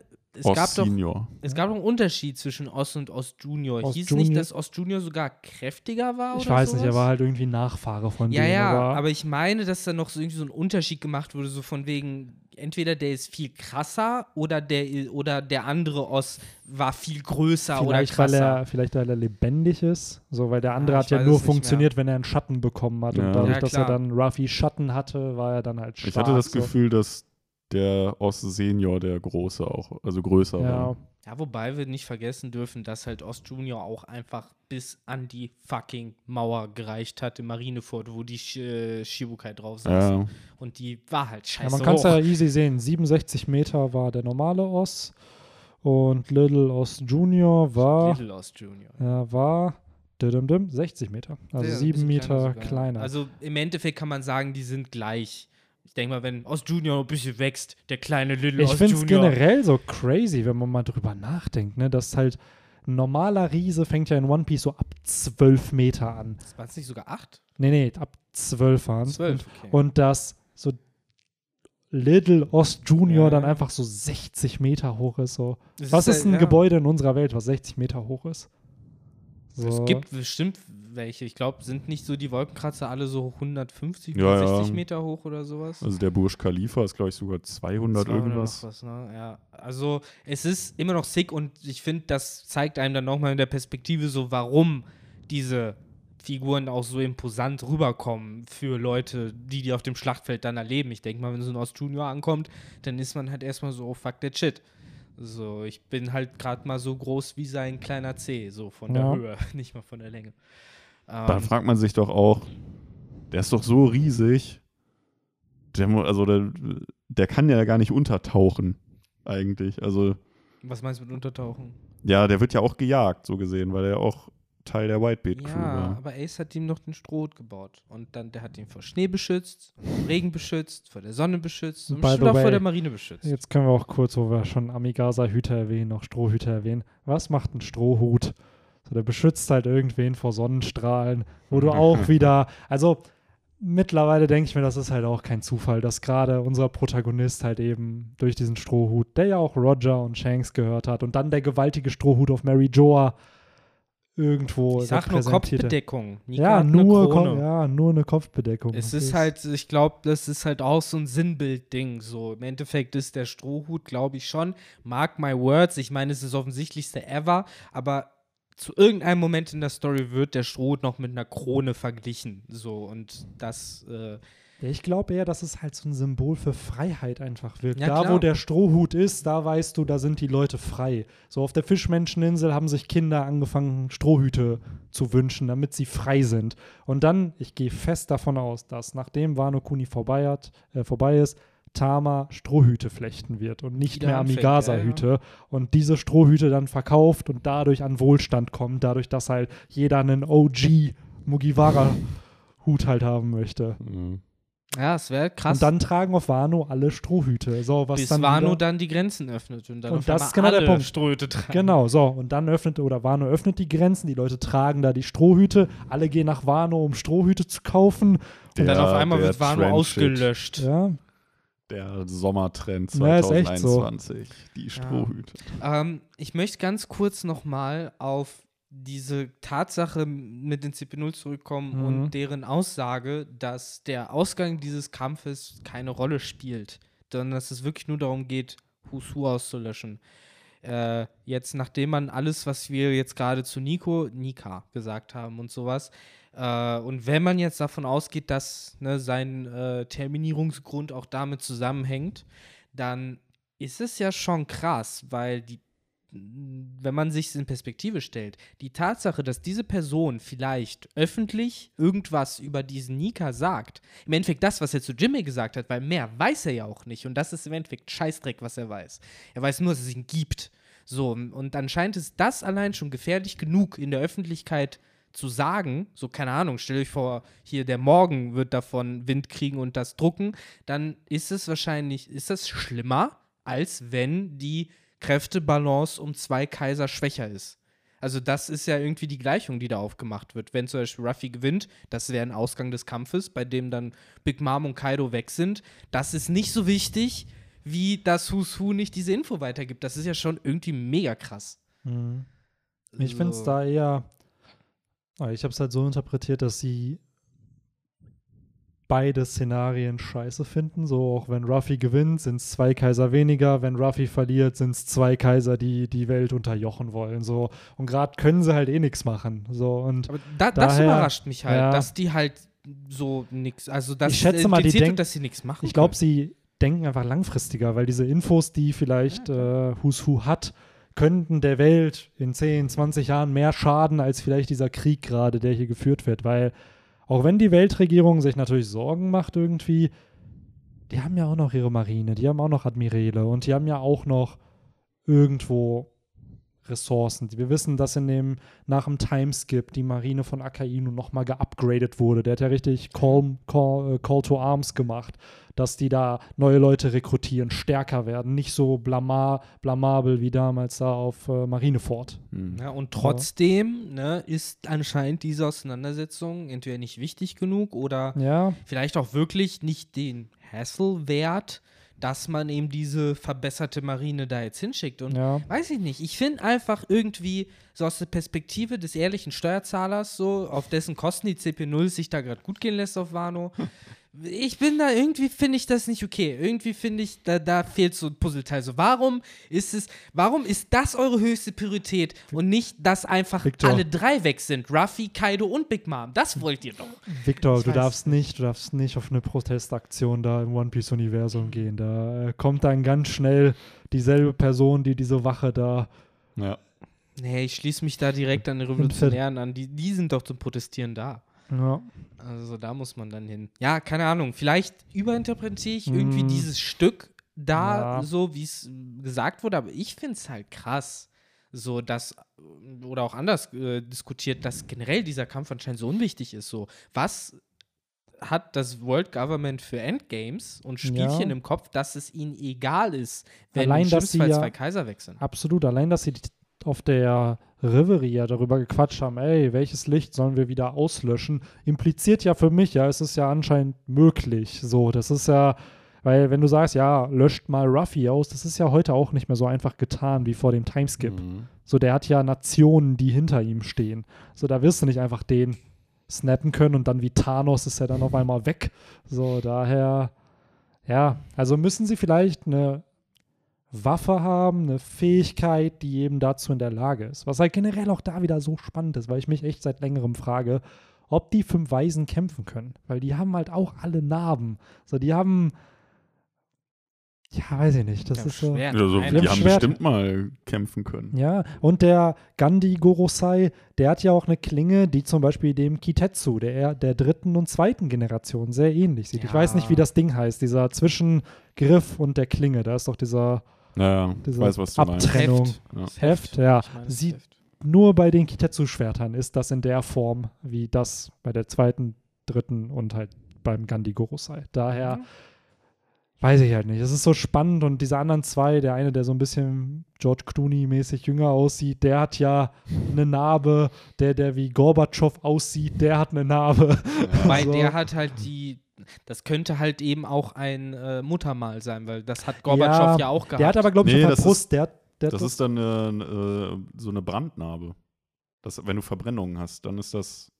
aber es gibt, also ich will jetzt, ich weiß nicht genau, wie das heißt, ich will auch Menschen nicht zu nahe treten, aber es gibt auf jeden Fall halt diese, das ist halt wie so ein Muttermal, das ist halt dieses Weinrote und das kannst du halt als kleinen Punkt irgendwo haben, aber das kannst du halt auch einfach über dein ganzen Gesicht haben. Es gab sogar einen Charakter in Game of Thrones von damals, der das hatte und der deswegen Blutrabe genannt wurde.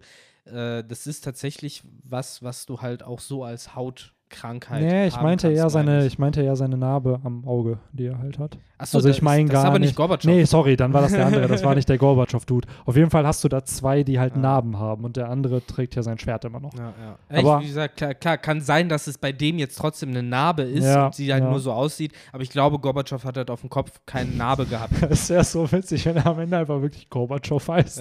Weil auch da wieder, wir haben immer noch nicht die Namen von diesen fünf Dudes. Wir haben die So. Narben, aber nicht die Namen. So, und äh, ja, keine Ahnung. Ich habe am meisten, muss ich sagen, vor dem Schiss, der äh, den einen Dude umgebracht hat, äh, Kleeblatt, der den Call Welcher gegeben war hat. das? Das ist der größte von denen. Ja, der mit dem langen Dumbledore-Bart. Genau, Ah, der mit Ja, dem ja. Spitzbart. genau. Der, Der, auch richtig stylisch aussieht. boah, der immer. macht mir irgendwie, dieser Blick macht mir echt irgendwie am meisten Angst von denen. Mhm. Und, Der ist äh, sexy Grandpa auch. In seinem Anzug immer richtig schön durchtrainiert bestimmt.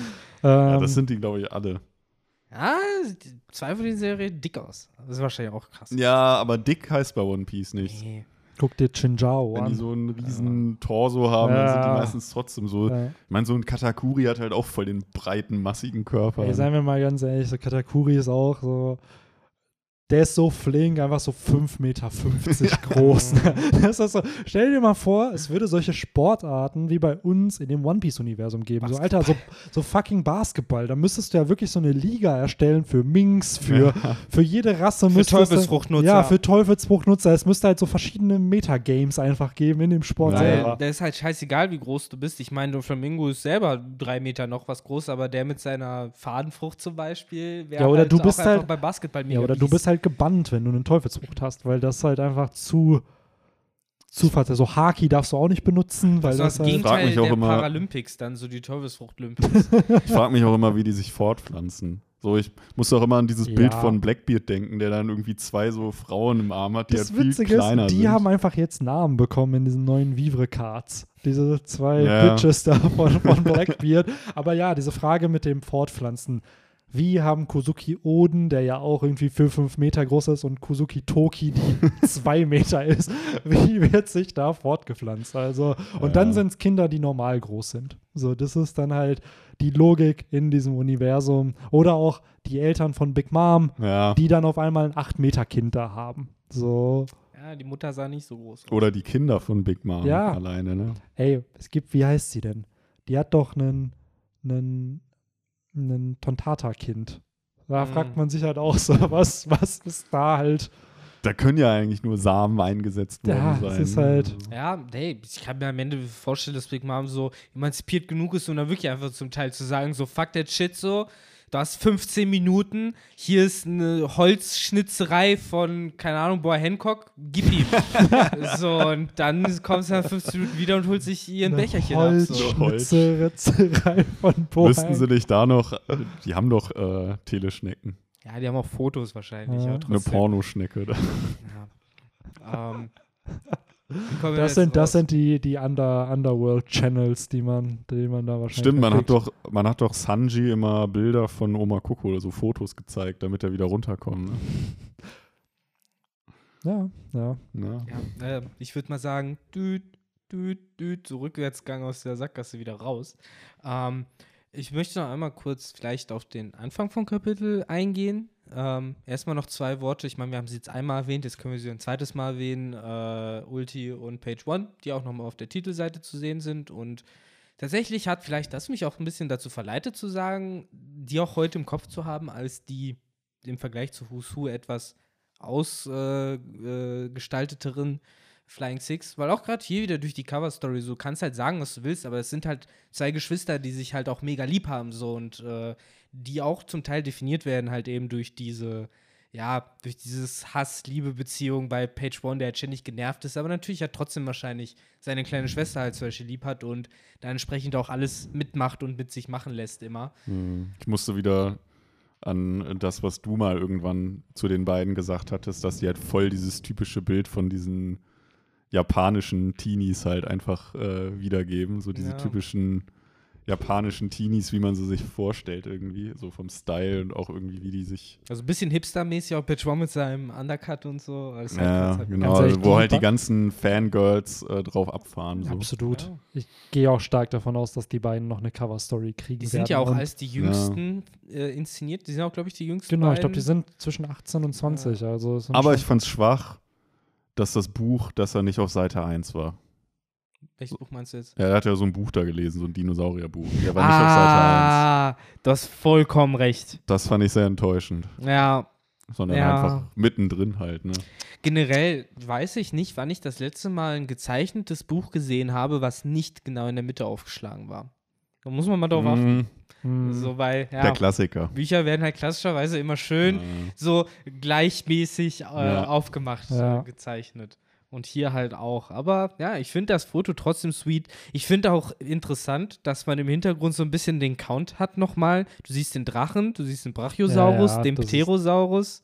Äh, dann das hast alle du Zorns einfach, ne? dann hast du halt das Mammut, den Triceratops und da hinten sogar dann noch die Riesen, also die Spinne Ja. und daneben den Säbelzahntiger. Also im Endeffekt, und da ist mir dann nämlich auch aufgefallen, dass wir jetzt alle Soans kennen. Also die großen, bösen, äh, sowohl die Calamities als auch äh, die Flying Six haben wir jetzt alle gesehen. Ja. Mhm. Alle, Ja. ja, zehn sind es ja dann. Ja. Außer Yamato. Diese Teufelsfrucht fehlt noch. Ja.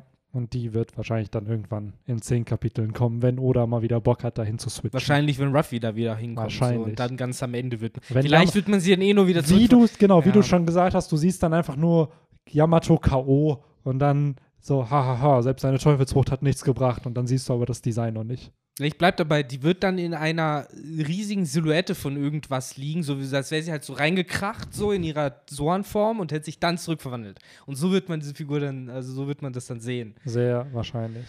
Ja, I totally buy it, bin ich ganz ehrlich, weil das ist so typische Oda-Manier, ah, ich will mir noch eine Teufelsfrucht aufsparen und dann schön Reveal in ein paar Mm. Kapiteln dann Silhouette haben. aufs nächste Niveau. Das Ja. ist meistens nicht wegen dem Licht, sondern einfach nur so, ja. Ah, eine ganz ehrlich, Schablone. Wir mögen ja alle Oda, aber seine Silhouetten, äh, Verliebtheit, Fanatheit, äh, kann man da manchmal schon ein bisschen humorvoll kritisieren. Ich weiß noch, der, Mm. bevor Oden das erste Mal gezeigt wurde, wo man selbst in diesem Flashback mit Yasui hat man Oden als Silhouette gesehen. Ja. Oder als die Red Scabbards in der Vergangenheit gezeigt wurden, haben wir ja, ich glaube, Kawamatsu noch nicht gekannt. Und dann war selbst Kawamatsu noch als Silhouette und alle anderen waren halt revealed schon. Stimmt. Ja, das, ach man, ey. Das sind halt immer so Sachen, wo ich mich frage, so, ey, come on, so. Wie sie doch einfach. Dann sind die Ja, Bilder doch auch ja. schöner. Also dann kannst du einfach normal zeichnen, so. Absolut. Aber mal eine Frage an euch. Glaubt ihr, dass die Flying Six noch relevant werden nach Wano? Also gerade Page One und Ulti sind für mich schon so, glaube ich, in der Community Favorites geworden. Leute mögen die halt irgendwie, dass die vielleicht eine Cover-Story kriegen. Wenn Sasaki wirklich der Sohn von Oma Kokolo sein das ist dann sollte. die nächste Division von äh, Ruffys Flotte, angeführt von Yamato. Ja, das kann ich mir nicht vorstellen. Natürlich nicht. Davor wurden die einfach zu, gerade Ulti halt, also gerade Ulti wurde für mich halt schon so etabliert als ein Charakter, den man eigentlich nicht mögen kann. Die sind alle ziemlich sadistische Bastarde. Ja, die Ja. Sache ist halt, ob wir die für die Taten mögen oder nicht, das ist ja eine andere Sache. Aber die sind, glaube ich, schon sehr beliebt, weil ein Rob Lucky ist ja auch sehr grausam und trotzdem mögen ihn Leute oder ein Doflamingo. Ja, klar. So, das ist dann halt. Also, dass sie definitiv nochmal auftauchen werden, davon gehe ich hart aus. So, ich meine, kann es mir irgendwie nicht vorstellen. Außer Drake natürlich. ich meine, Oda hat es ja mit Der startet eine Rap-Karriere. Ja. Oder hat es ja mit Baby Five, Five im Endeffekt auf Dressrosa genauso gemacht. Irgendwie gemerkt, das ist so mit einer der beliebtesten Antagonisten so und hat die dann ja Genau. in die Flotte eingebaut, indem sie ja, ja gesagt hat, du bist jetzt verheiratet mit, äh, wie hieß der Sohn Äh, von? Don Sai. Don Sai, genau, der jetzt der neue Der so Don ein ist. Ähnlichkeit mit Evil Jared hat, habe ich das Gefühl, so vom Face. Der ja Also- in Berlin lebt. Ne? Hatten wir da Ja, ja. letzte Woche noch irgendwie drüber gequatscht? Oder? Ja? Ja, und Evil Ja. Jared, der ist äh, auch regelmäßig auf Rockpin seltsamerweise zu sehen. Ach ja. Funny. ähm, also das mit der Cover-Story äh, kaufe ich. Ja, das finde ich auch plausibel. Aber da dann irgendwie mit einem Ende von wegen, dass sie sich jetzt da und da zur Ruhe setzen Mhm. oder so vielleicht. Ähm, Boah, dass die so einen, keine Ahnung, das, was die in dieser Story haben, vielleicht so in, in so einen Dinosaurierpark gehen. Vielleicht kommen die nach Little Garden, ja, sehen genau. da andere Dinos Ja, und dann kann gut sein. treffen ja. die auf, äh, auf Boogie und Woogie. So wie diese dummen Twitch-Memes, so, wo dann auch mal hier so, äh, going back to monkey. So, im Endeffekt, so, wir gehen jetzt einfach die Evolution zurück. So, zu, zu, zu dem Wald. Wir wandeln uns jetzt nie wieder zurück. Wir leben jetzt als Dinos. Oh Gott. Die einzige, die vielleicht irgendwie dann noch dann mit den Strohhüten verbandelt, ist die Black Mariah, kann ich mir vorstellen. Die ist ja schon so mit die fieseste gewesen. Also, so wie die auch Sanji und äh, auch äh, Ja, aber gleichzeitig- hat. Gleichzeitig war sie ja auch geschmeichelt von Sanji Ja, an seinen Avancen. Ich, ich weiß nicht. Ich habe sie irgendwie dann als überraschend sadistisch abgespeichert gehabt, wo ich auch erst dachte, dass da vielleicht mehr dahinter steckt. Aber wer weiß, vielleicht Ja. sehen wir da noch mehr davon.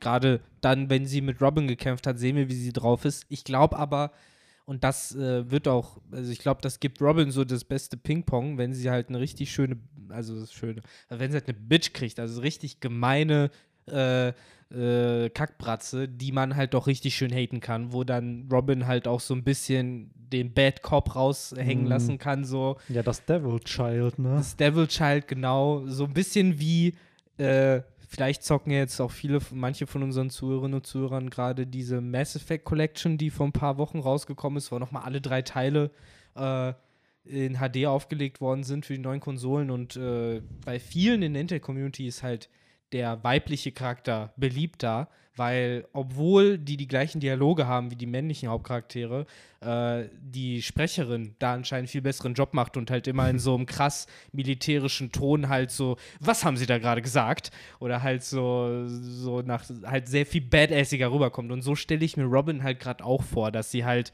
ne, wenn es drauf ankommt, kein Bullshit toleriert und halt äh, dann so ein bisschen wie Jimbei in dem Chapter halt dann auch operieren wird die beiden verstehen sich ja auch gut, vielleicht dem, weil da so der gleiche leicht manische Zug dann doch Mhm. noch drin ist, dieser No Bullshit. Ja. Mhm. ja ich denke mir halt in meinem Kopf wirklich, falls Sasaki der Sohn von Kokolo sein sollte, dann sehe ich Sasaki wirklich als nächsten Bro von Frankie nach diesem Kampf. Weil hier haben wir es ja mit Husu und Jimbei schon gehabt. Die kämpfen beide auf unterschiedlichen Seiten, deswegen sind sie Feinde. Dann hat Jimbei ihn angefangen zu haten, weil er halt ein Rassist einfach ist. So, und ihn dann am Ende auch besiegt. Wenn Jimbei herausfindet, ey, dass der Sohn von einer Frau, die gefühlt sich auch um mich gekümmert hat, als ich klein war, ah, weiß ich nicht. Und gerade so ein Frankie, der sehr emotional ist bei sowas und äh, Ja, Brotherly Love immer ja klar. abgibt. da wäre halt spannend, dann einfach zu sehen, ne, wie Sasaki schlussendlich Ja. drauf. Und äh, er hatte ja das Verhältnis mit äh, X-Drake, wo er dann ja, ne, nee, Mit verdammt, es Denjiro war war das, Denjiro. ja. Ich, äh, so viel Betrayal. so, ich habe vergessen, bei wem war er noch mal enttäuscht, als er betrogen wurde. Es war Denjiro, genau, wo er dann ja noch meinte, verdammt, wir haben noch zusammen getrunken und so, waren doch eigentlich Bros, dachte ich so. Also der scheint halt auch so, ne, wie du sagst, dieses gleiche, diese gleiche Kerbe zu schlagen wie Senior Pink äh, Genau. und wie auch Frankie. Das Bild will ich irgendwann einfach sehen. Sasaki, Frankie und Senior Pink in der Bar in. Water 7. Vielleicht auch noch irgendein Vierter dazu, der jetzt noch Genau. kommt irgendwann. Ja. ja, Ich kann mir vorstellen, dass es sogar da weitergeht.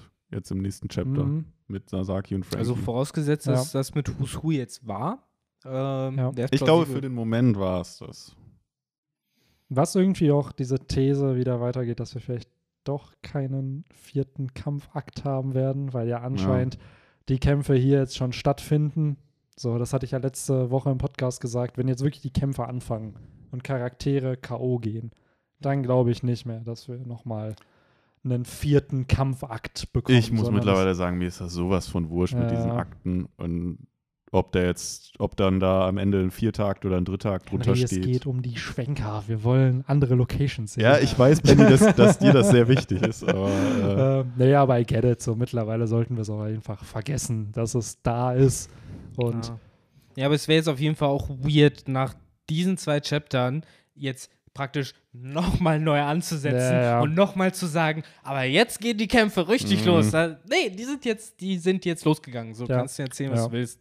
Die sind eigentlich auch schon bei Page 1 und Ulti Ey, so ein wenn du bisschen drüber losgegangen. nachdenkst, in Kapitel 998, also vor 20 Kapiteln, haben wir die Zornformen gesehen und diese Matchups, wo ja jeder von den Strohhüten zu seinen Gegner von den Ton Mhm. Tobiropo gekommen ist. So, und jetzt nach 20 Kapiteln haben wir die erste Auflösung. Mhm. Was ist in der Art und. Zwischenzeit eigentlich passiert? Viel, viel Rumgerenne, Ja. viel Kämpfe mit Kaisern, viel Rumgerenne. So, also, ich würde behaupten, 50% war, war ein Rumgerenne. und Zusammenfassung und nochmal zeigen, wer da so alles Ja. rumläuft. ja, und genau. Silhouetten haben wir gesehen. Ja, Silhouetten, ganz wichtig. Stimmt, Silhouetten. Ha, Ja. Dann freue ich mich auch, ja, leider übernächste Woche erst auf die nächste Ausgabe von One Silhouette oder Silhouette Piece, keine Ahnung, wie man es dann nennen will. Äh, weil generell Benny uns ja schon hilfreich in die Gruppe geschickt. Ähm, eine nette kleine Grafik, wo die nächsten Kapitel äh, so ein bisschen drinstehen, welche kommen und welche nicht, aufgrund von Pausen und sonstigem. Und äh, es wird ein bisschen löchrig jetzt die nächste Zeit, ne? Also viel, wo wir so Chapter, Pause, Chapter, Pause haben. letzte Woche ich noch mit, ja, ja, jetzt sollten ja keine großen Mm. Pausen mehr irgendwie kommen. Und jetzt haben wir in sieben Wochen, glaube ich, drei Pausen irgendwie. Also Hm. mit Olympische Spiele, die ja eigentlich letztes Jahr sein sollten. Die Pausen wurden letztes Jahr schon gemacht, dieses Jahr jetzt auch wieder. Und ich glaube, zwei Pausen sind vom Magazin und eine Pause ist von Oda. Genau. Also Tja. Also mehr Bender-Talks. mehr Mehr Bender Bender-Talk Talks, im Podcast, genau. genau. Darauf könnt ihr euch dann wenigstens Nächstes freuen. Mal versprochen, auch wieder zu dritt. Äh, beziehungsweise Okay. mit mir auf jeden Fall. Okay. Also ich kann für die anderen beiden leider nicht Ja, Victor ist so, ja, ja, hm, den Mittelpart von Barati will ich nicht. Ich komme dann zum juicy Ende nochmal, Genau, wenn dann ja. der Hey! Along Park Um anfängt. hier kurz ne, mich nochmal zu läutern, ich fand das letzte, also das Band 7 war es ja, ne, Mhm. fand ich richtig gut. Ich meine, ich war der Einzige, der die ganze Zeit gehypt hat. Ich bin immer noch mega enttäuscht, dass ich fucking Jungle Fever verpasst habe. Es war halt das äh, immer noch lächerlichste, aber auch coolste und dümmste gleichzeitig. Der legendäre Perle Eisenschild. Glaubt ihr, der taucht Perle auf Wano noch auf? So, ist der hier irgendwo noch versteckt? Tja. Ich glaube, das war das ein und einzige Vielleicht Mal. hat der die Ankylosaurus-Frucht Ja. gegessen mittlerweile. Ich habe das Gefühl, das war das einzige Mal, wo Oda wirklich gesagt hat, komm, ich versuch's mal mit diesem Waffen-Theme, so Iron Man-Style, so mit äh, eben Don Creek und Ich dann erinnere mich aber Iron- noch, wie Henry letzte Perle. Woche gesagt hat, die Rüstung von Don Creek ist aber cooler als Queen in seiner, Ja, in seiner Hybrid. Ist sie auch. Ist Ja. sie auch. Bleib ich Oh, auch bei. Mann. So. Queen sieht echt lame Ja, aus. der sieht ein bisschen. Queen sieht aus wie ähm, Laser Croc oder wie hieß die Karte äh, bei, bei Yu-Gi-Oh! Forbidden Memories, wenn du halt einen schwachen Dinosaurier und schwaches, Ja, schwaches du Das Fusionsmonster, ne? fusioniert ja, hast. ja, Ja. Da hattest du- 1800 oder so. der hatte so einen Kanonenarm. Genau, es hieß auch, glaube ich, irgendwie Laser-Dino oder Androiden-Dino oder Mecha-Dino oder sowas. Und daran erinnert er Kennt mich ihr, halt. kennt ihr die Serie Extreme Dinosaurs? Im Endeffekt, da ist auch einfach nur Dinos mit Sixpacks und Laserwaffen. So. Weil die ist das eine ist so ein ältere, Cartoon. ne? Genau, so aus den 90ern, so ein Ja. Cartoon. Ah, okay. So, hat auch ein sehr, sehr catchy Theme auf jeden Fall. Das ist das, was gerade hier auf Wano passiert. Auf Hauptcharakter war so ein passiert. brauner T-Rex. Genau, ne? genau. Ja, Ja. ja, das war der Shit damals auf jeden Fall. Und Queen ist halt hier anscheinend auch ein Extreme Dinosaur mit seinen Laserkanonen. Gab es auch und Brachios? Ich glaube, das war sogar einer der Bösewichte. Ich weiß, sein. einer der Bösewichte hat die gleiche. einer der Bösewichte hatte aber eine Zahnspange. So, das war, ja, das war richtig ich weiß nur noch, dass einer von Design. denen halt wie Page One halt war, also auch so ein Dinosaurier. Und ich glaube, bei den Guten war natürlich auch noch ein fliegender Dinosaurier und ein Triceratops dabei. Ja, natürlich. Ja, alles immer, given. Immer. Stimmt, der letzte muss dann der Stegosaurus gewesen sein. Das Ja. sind die vier guten Dinos, alles andere sind Arschlöcher. ähm, Wahrscheinlich war einer der Bösen ein Velociraptor oder ja, so. bestimmt ja. sowas, so was kleines, schmächtiges. Ja. So, und dann vielleicht irgendwas anderes Ja, oder ein Bulliges. Spinosaurus halt, ne? Wenn dann der T-Rex auf der guten Seite ist, dann ist der Spinosaurus auf der schlechten wahrscheinlich. Der braucht ja irgendwie so einen Gegenpart. Ja. Oder der Allosaurus. Ja, oder der so. Allosaurus, Der der, wahrscheinlich Allosaurus. krasser war als der T-Rex, ne? T-Rex ja viel zu kleine Ärmchen gehabt hat, da ich nur Aas, Ja. Aasfresser war, er auch zu langsam. Ja, wahrscheinlich hatte der in der Serie ganz normale Arme. Das waren dann so anthropomorphische Dinos, Ja. die dann wie die Minks waren, nur halt eben mit Dino-Attributen. Langarm-Dinos. Das Ja, waren dann die, die Alpha-Dinos mit den zwei Gliedmaßen. Tja, who knows, Oh ey. Mann, ey. Ähm, Ja. Aber ja, ich glaube, Wir driften den Quatsch ab. wir Wir haben haben alles, ne? alles. Der Early Part im Chapter, bisschen rumgerenne mit Tama, Nami und Lysop und den ganzen Support von den Gifter mit Daifugo, Speed, Gazelleman. Vielleicht taucht Batman im nächsten Chapter noch auf, wer weiß. So, die haben alle ihr Comeback. Äh, Nami hat Zeus äh, verz verziehen. Das fand ich übrigens das sweet. war sweet, ja. dass, dass sich das jetzt so erklärt hat, so mit, auch mit diesem, äh, nee, du bist halt nicht mein Diener, sondern halt mein Freund. Das fand ich irgendwie schön, so, dass das dadurch klärt und dass Nami halt jetzt auch nicht unnötig lange irgendwie dieses Thema aufrechterhält von ich will dich nicht, sondern jetzt einfach so, ja komm, Ja. bist ja irgendwie ein netter Kerl, so. Ich freue mich jetzt schon auf den, äh, auf den eifersüchtigen Sanji, Ja, Hm. ja. wie er äh, Zeus und Nami dann irgendwie Das sieht. wird mega funny. Ich habe schon Szenen im Kopf, wo, wo Sanji irgendwie Nami nachspannern will, äh, und dann irgendwie durch die Dusche guckt und dann halt Zeus sich so wie beim ähm, Sexy Jutsu von Naruto so ein bisschen so um Nami herumschlingt, dann so, nein, so du darfst das nicht. Und dann Ja. Sanji halt mega am Haten ist. Sorry, wenn ich wollte es gerade Ja, alles gut. Ich freue mich auf diesen Moment, den äh, Henry einmal da predicted hat, mit, dass die wie mit Jindo June da rumfliegen werden, wo die dann alle. Und das kann ich mir sehr, sehr schön vorstellen, in so einem fetten Double Spread. Irgendwann mal. Yo, wo du einfach wirklich diese Hommage an Dragon Ball einfach dann hast und dann aber auch diese, diese neue Transportmöglichkeit für die Strohhutbande. Es wird so gut passen, weil es wird so viele Sachen zusammen verbinden. Oh mein Gott. Zum einen natürlich, dass Oda seit Kapitel 1 wahrscheinlich auf diesen Moment hingearbeitet hat, dass er endlich eine Wolke einführen konnte, auf der man fliegen kann. Zum anderen, äh, ich meine, ich meine, klar, ich habe den Manga nie so gelesen von Dragon Ball, aber eine so krasse Ikonografie von Dragon Ball ist irgendwie immer diese, dieser ganze Cast, der auf einem viel zu kleinen Transportmittel sich befindet, wo dann so die Hälfte so halb runterfällt. Und das kann ich mir halt sehr gut mit der Strohhutbande auf äh, ne, äh, Zeus vorstellen. Mhm. Wie die halt irgendwie sich da so alle mega drauf drängen, Chopper irgendwie runterhängt und Frankie eigentlich kaum Das- richtig drauf ist. Das klingt aber eher dann so, finde ich, nach so einem Color Spread. Color Spread, Also, genau. Das ist ein Color richtiges Spread Color. Spread einfach, ja. Aber sowas wird ja kommen, oder wird ja jetzt nicht dieses Potenzial nicht ausschöpfen. So, wir wissen, dass das bei Big Mom funktioniert hat.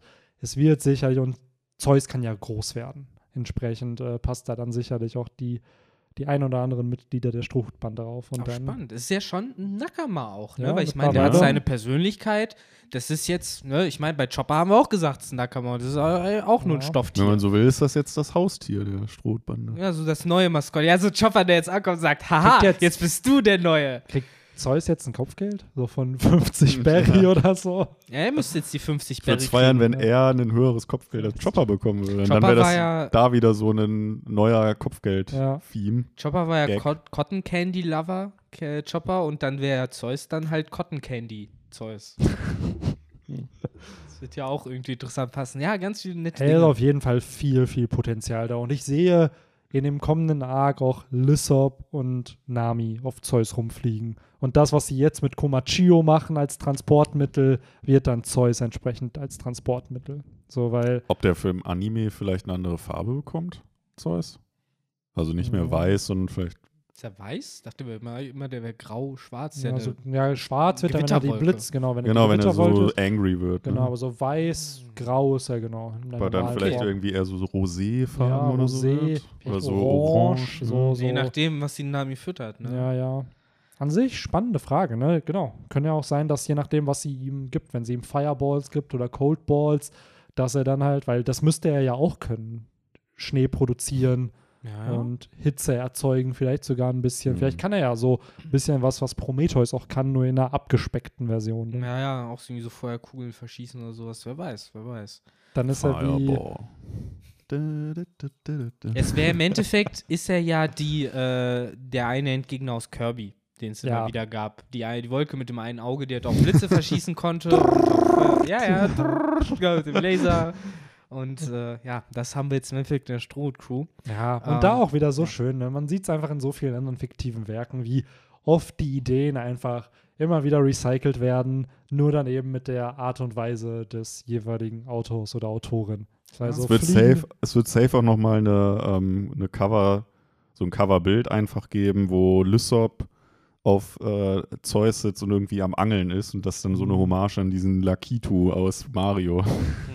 Ja, stimmt. So, ach Gott, so Ja. viele Dinge, die Ruffy, die Ruffy, sag ich schon, die Oda da machen kann. Ja, natürlich. Und das wird er irgendwo auch machen. So, das macht ihm ja auch Spaß. Ja. Also daher, ja, aber ich würde sagen, wir haben alles bequatscht. Es gab viele juicy Parts in diesem Chapter. Ich bin gespannt, wie es weitergeht, muss ich sagen. Also, weil geht es jetzt im nächsten Chapter vielleicht doch nochmal dann mit Who's Who und Jimbei weiter oder kommt dann der Switch zu Sasaki und Frankie, was ich begrüßen würde, weil wir vielleicht auch da einfach mehr Infos kriegen. Ja, klar. Sasaki ist jetzt, muss jetzt wieder aufholen in Personality-wise, sag ich mal. Stimmt, ne? Bis auf Black Mariah hat, ist Sasaki der Einzige dann, der jetzt noch nicht wirklich eine Personality groß zeigen konnte. Nee, Mhm. die anderen ja, haben alle schon ein bisschen Action gehabt. Ja. Ne? Ich würde so als Rausschmeißer vielleicht noch den einen letzten Aspekt, der, der mir aufgefallen ist, anbringen. Ich glaube nicht, dass das in den nächsten Kapiteln thematisiert wird. Es ist wahrscheinlich auch gar nichts, aber wir haben viel von Setups gesprochen in diesem Kapitel und viel davon, ne, warum schreibt Oda Dinge so, wie er sie schreibt. Und äh, auf was hier halt eingegangen wurde am Ende von äh, dem ganzen Spaß mit den äh, Gifters und so. Wo äh, Lysop dann ja auch sehr ermüdet äh, da hängt und halt sagt so, yo, das ist schon scary, wie sie halt mit ihrer Teufelsfrucht halt von einer Sekunde auf die anderen äh, dem aus, Freu aus Feinden Freunde gemacht hat. Und Nami ja dann auch sagt so, es ist schon eine sehr besondere Teufelsfrucht, wo ich mich dann auch frage so, hm, ist es denn jetzt eine besondere, besondere Teufelsfrucht oder sind die beiden Charaktere halt einfach nur wirklich erstaunt darüber oder will uns oder hiermit irgendwie auch wieder irgendwas implizieren in Richtung von, ne, die ist halt wichtig. Ja, so wie ja, die OP-Opinomie ja. zum Beispiel auch wichtig war. Was ist, wenn du diese Kibidangus Sunisha gibst? Weißt du, keine Ahnung, bei der OP-Opinomie haben wir auch nicht gedacht, dass die besonders oder Ja, heilig ja. oder sonst was ist und dann kam die Aber es Backstory. ist ganz ehrlich immer bei Oda, wenn er einfach dieses Label besonders, genau wie die Ja. Mochi Mochi no Mi auch besonders ist. Die wurde ja erst als Logia kategorisiert und dann war es eine Special Paramezia. Wahrscheinlich einfach, weil es kein Element ist. So, Mhm. er hat zwar die Eigenschaften von einer Logia, aber dadurch, dass es keine elementare Fähigkeit ist, ist es dann halt entsprechend eine Special Paramezia. Und daher, who knows, was Oda da für Labels noch auf irgendwelche Teufelsfrüchte Ja, packt. Ja, Also, klar, weil Nami und Lysop, die wissen es ja eh nicht besser so, Ja. aber wie gesagt, so keine Ahnung, vielleicht soll uns das so einen Hint geben, allein, vielleicht auch nur in Richtung, dass Tama später noch relevant Ja, wird, absolut, um Dinge absolut. zu tun. Ne? Ich frage mich auch generell, wann kriegen dann Teufelsfrüchte dieses Label? Wann hat die OP Openomie dieses Label bekommen von die ultimative Teufelsfrucht? Mhm. Oder wann hat die Erdbebenfrucht das Label bekommen, die stärkste Teufelsfrucht? So, oder Naja. die, die Teufelsfrucht mit der Wann ist sie im Metagame ja, aufgestiegen? genau. Wann, wann gab es die Tierliste und wann hat äh, irgendein Gremium das Wann ist sie auf die entschieden? verbotenen Ja. Liste Ja, wir haben ja bisher nur ein Live-Beispiel davon gehabt, wie eine Teufelsfrucht äh, sozusagen gerankt wurde. Und das war halt auf seinem sehr persönlichen Level von Blackbeard, der sich halt gesagt hat, das ist die SSS-Teufelsfrucht, die stärkste Teufelsfrucht der Welt. Und die möchte ich haben. So, ne, könnte man jetzt auch so argumentieren. Vielleicht ist es halt einfach eine sehr individuelle Sache. Wahrscheinlich. Hätte wahrscheinlich. jemand anders als Whitebeard vielleicht die Bebenfrucht gehabt, ne, Ja. blöd gesagt, hätte Whitebeard die, keine Ahnung, Barabaranomie von äh, Buggy gehabt, wäre das vielleicht jetzt die stärkste Teufelsfrucht. Wahrscheinlich hängt es viel vom Individuum ab und natürlich von den persönlichen Interessen. Für einen Sanji wäre wahrscheinlich eine Erdbebenfrucht scheißegal, aber Ja. wenn es die Unsichtbarkeitsfrucht wäre, dann Ja. wäre es auf einmal.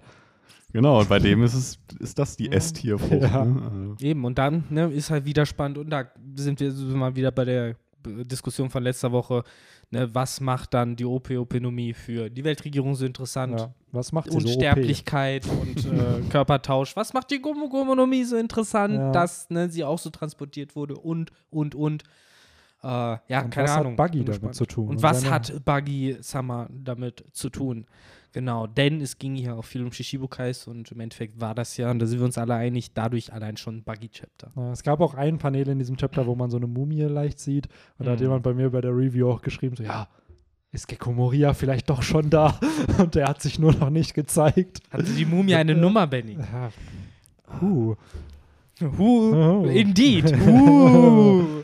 Tja, ah, stimmt, das ist das, das, ist das Merkmal. das ist das Nummer. Wichtige, ne, dass Aber die Nummern haben. ja, um hier einen Wermutstropfen zu geben, ich bin ernsthaft auch enttäuscht, dass es bisher noch überhaupt nicht thematisiert wurde, dass die beiden eine Connection hatten und eigentlich Gecko Moria dahin gehört, aber nicht da ist. Es ist ein Eklat.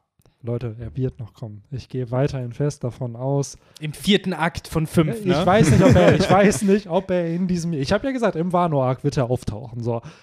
Ich weiß nicht, ob er jetzt in diesem Jahr noch kommt, weil dieses Jahr haben wir, glaube ich, echt nur noch so 15 Kapitel. Letztes Jahr hatten wir 33. Echt nur noch so wenig? Ja, wir sind ja schon bei Chapter 18 oder 19 dieses Jahr und letztes Jahr hatten wir 33 Kapitel. Ich schätze mal, dass wir nicht mehr kriegen dieses oh Jahr. Mann, oh Mann. Das Wir haben jetzt erstmal gut Pause wieder, ne? genau, es ist wieder Pause und dann ist ja auch gefühlt schon August. Wir sind ja schon im Juli. Also das Jahr geht schnell vorbei. Ja, und dann Ja, Dezember- gut, wir sind Dezember kannst du 2. rausnehmen. Genau, Dezember kannst du herausnehmen, weil da kriegst du höchstens ein Chapter legit und zwei inoffiziell, weil wir da dann halt das erste Chapter vom nächsten Jahr schon lesen.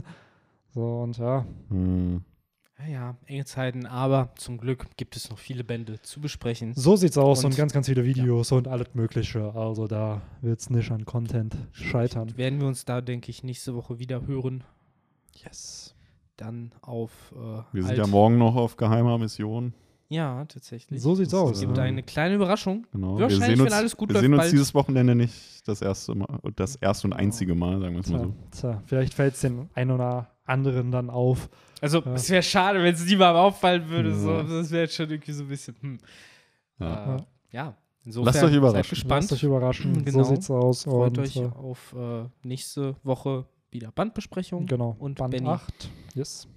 Du hast damit dann die letzten Worte, damit ich dich kein einziges Mal mehr in diesem Podcast unterbreche. Ach, kein Problem, Viktor. Ich habe eigentlich gar nicht Ja, mehr warte, so zu-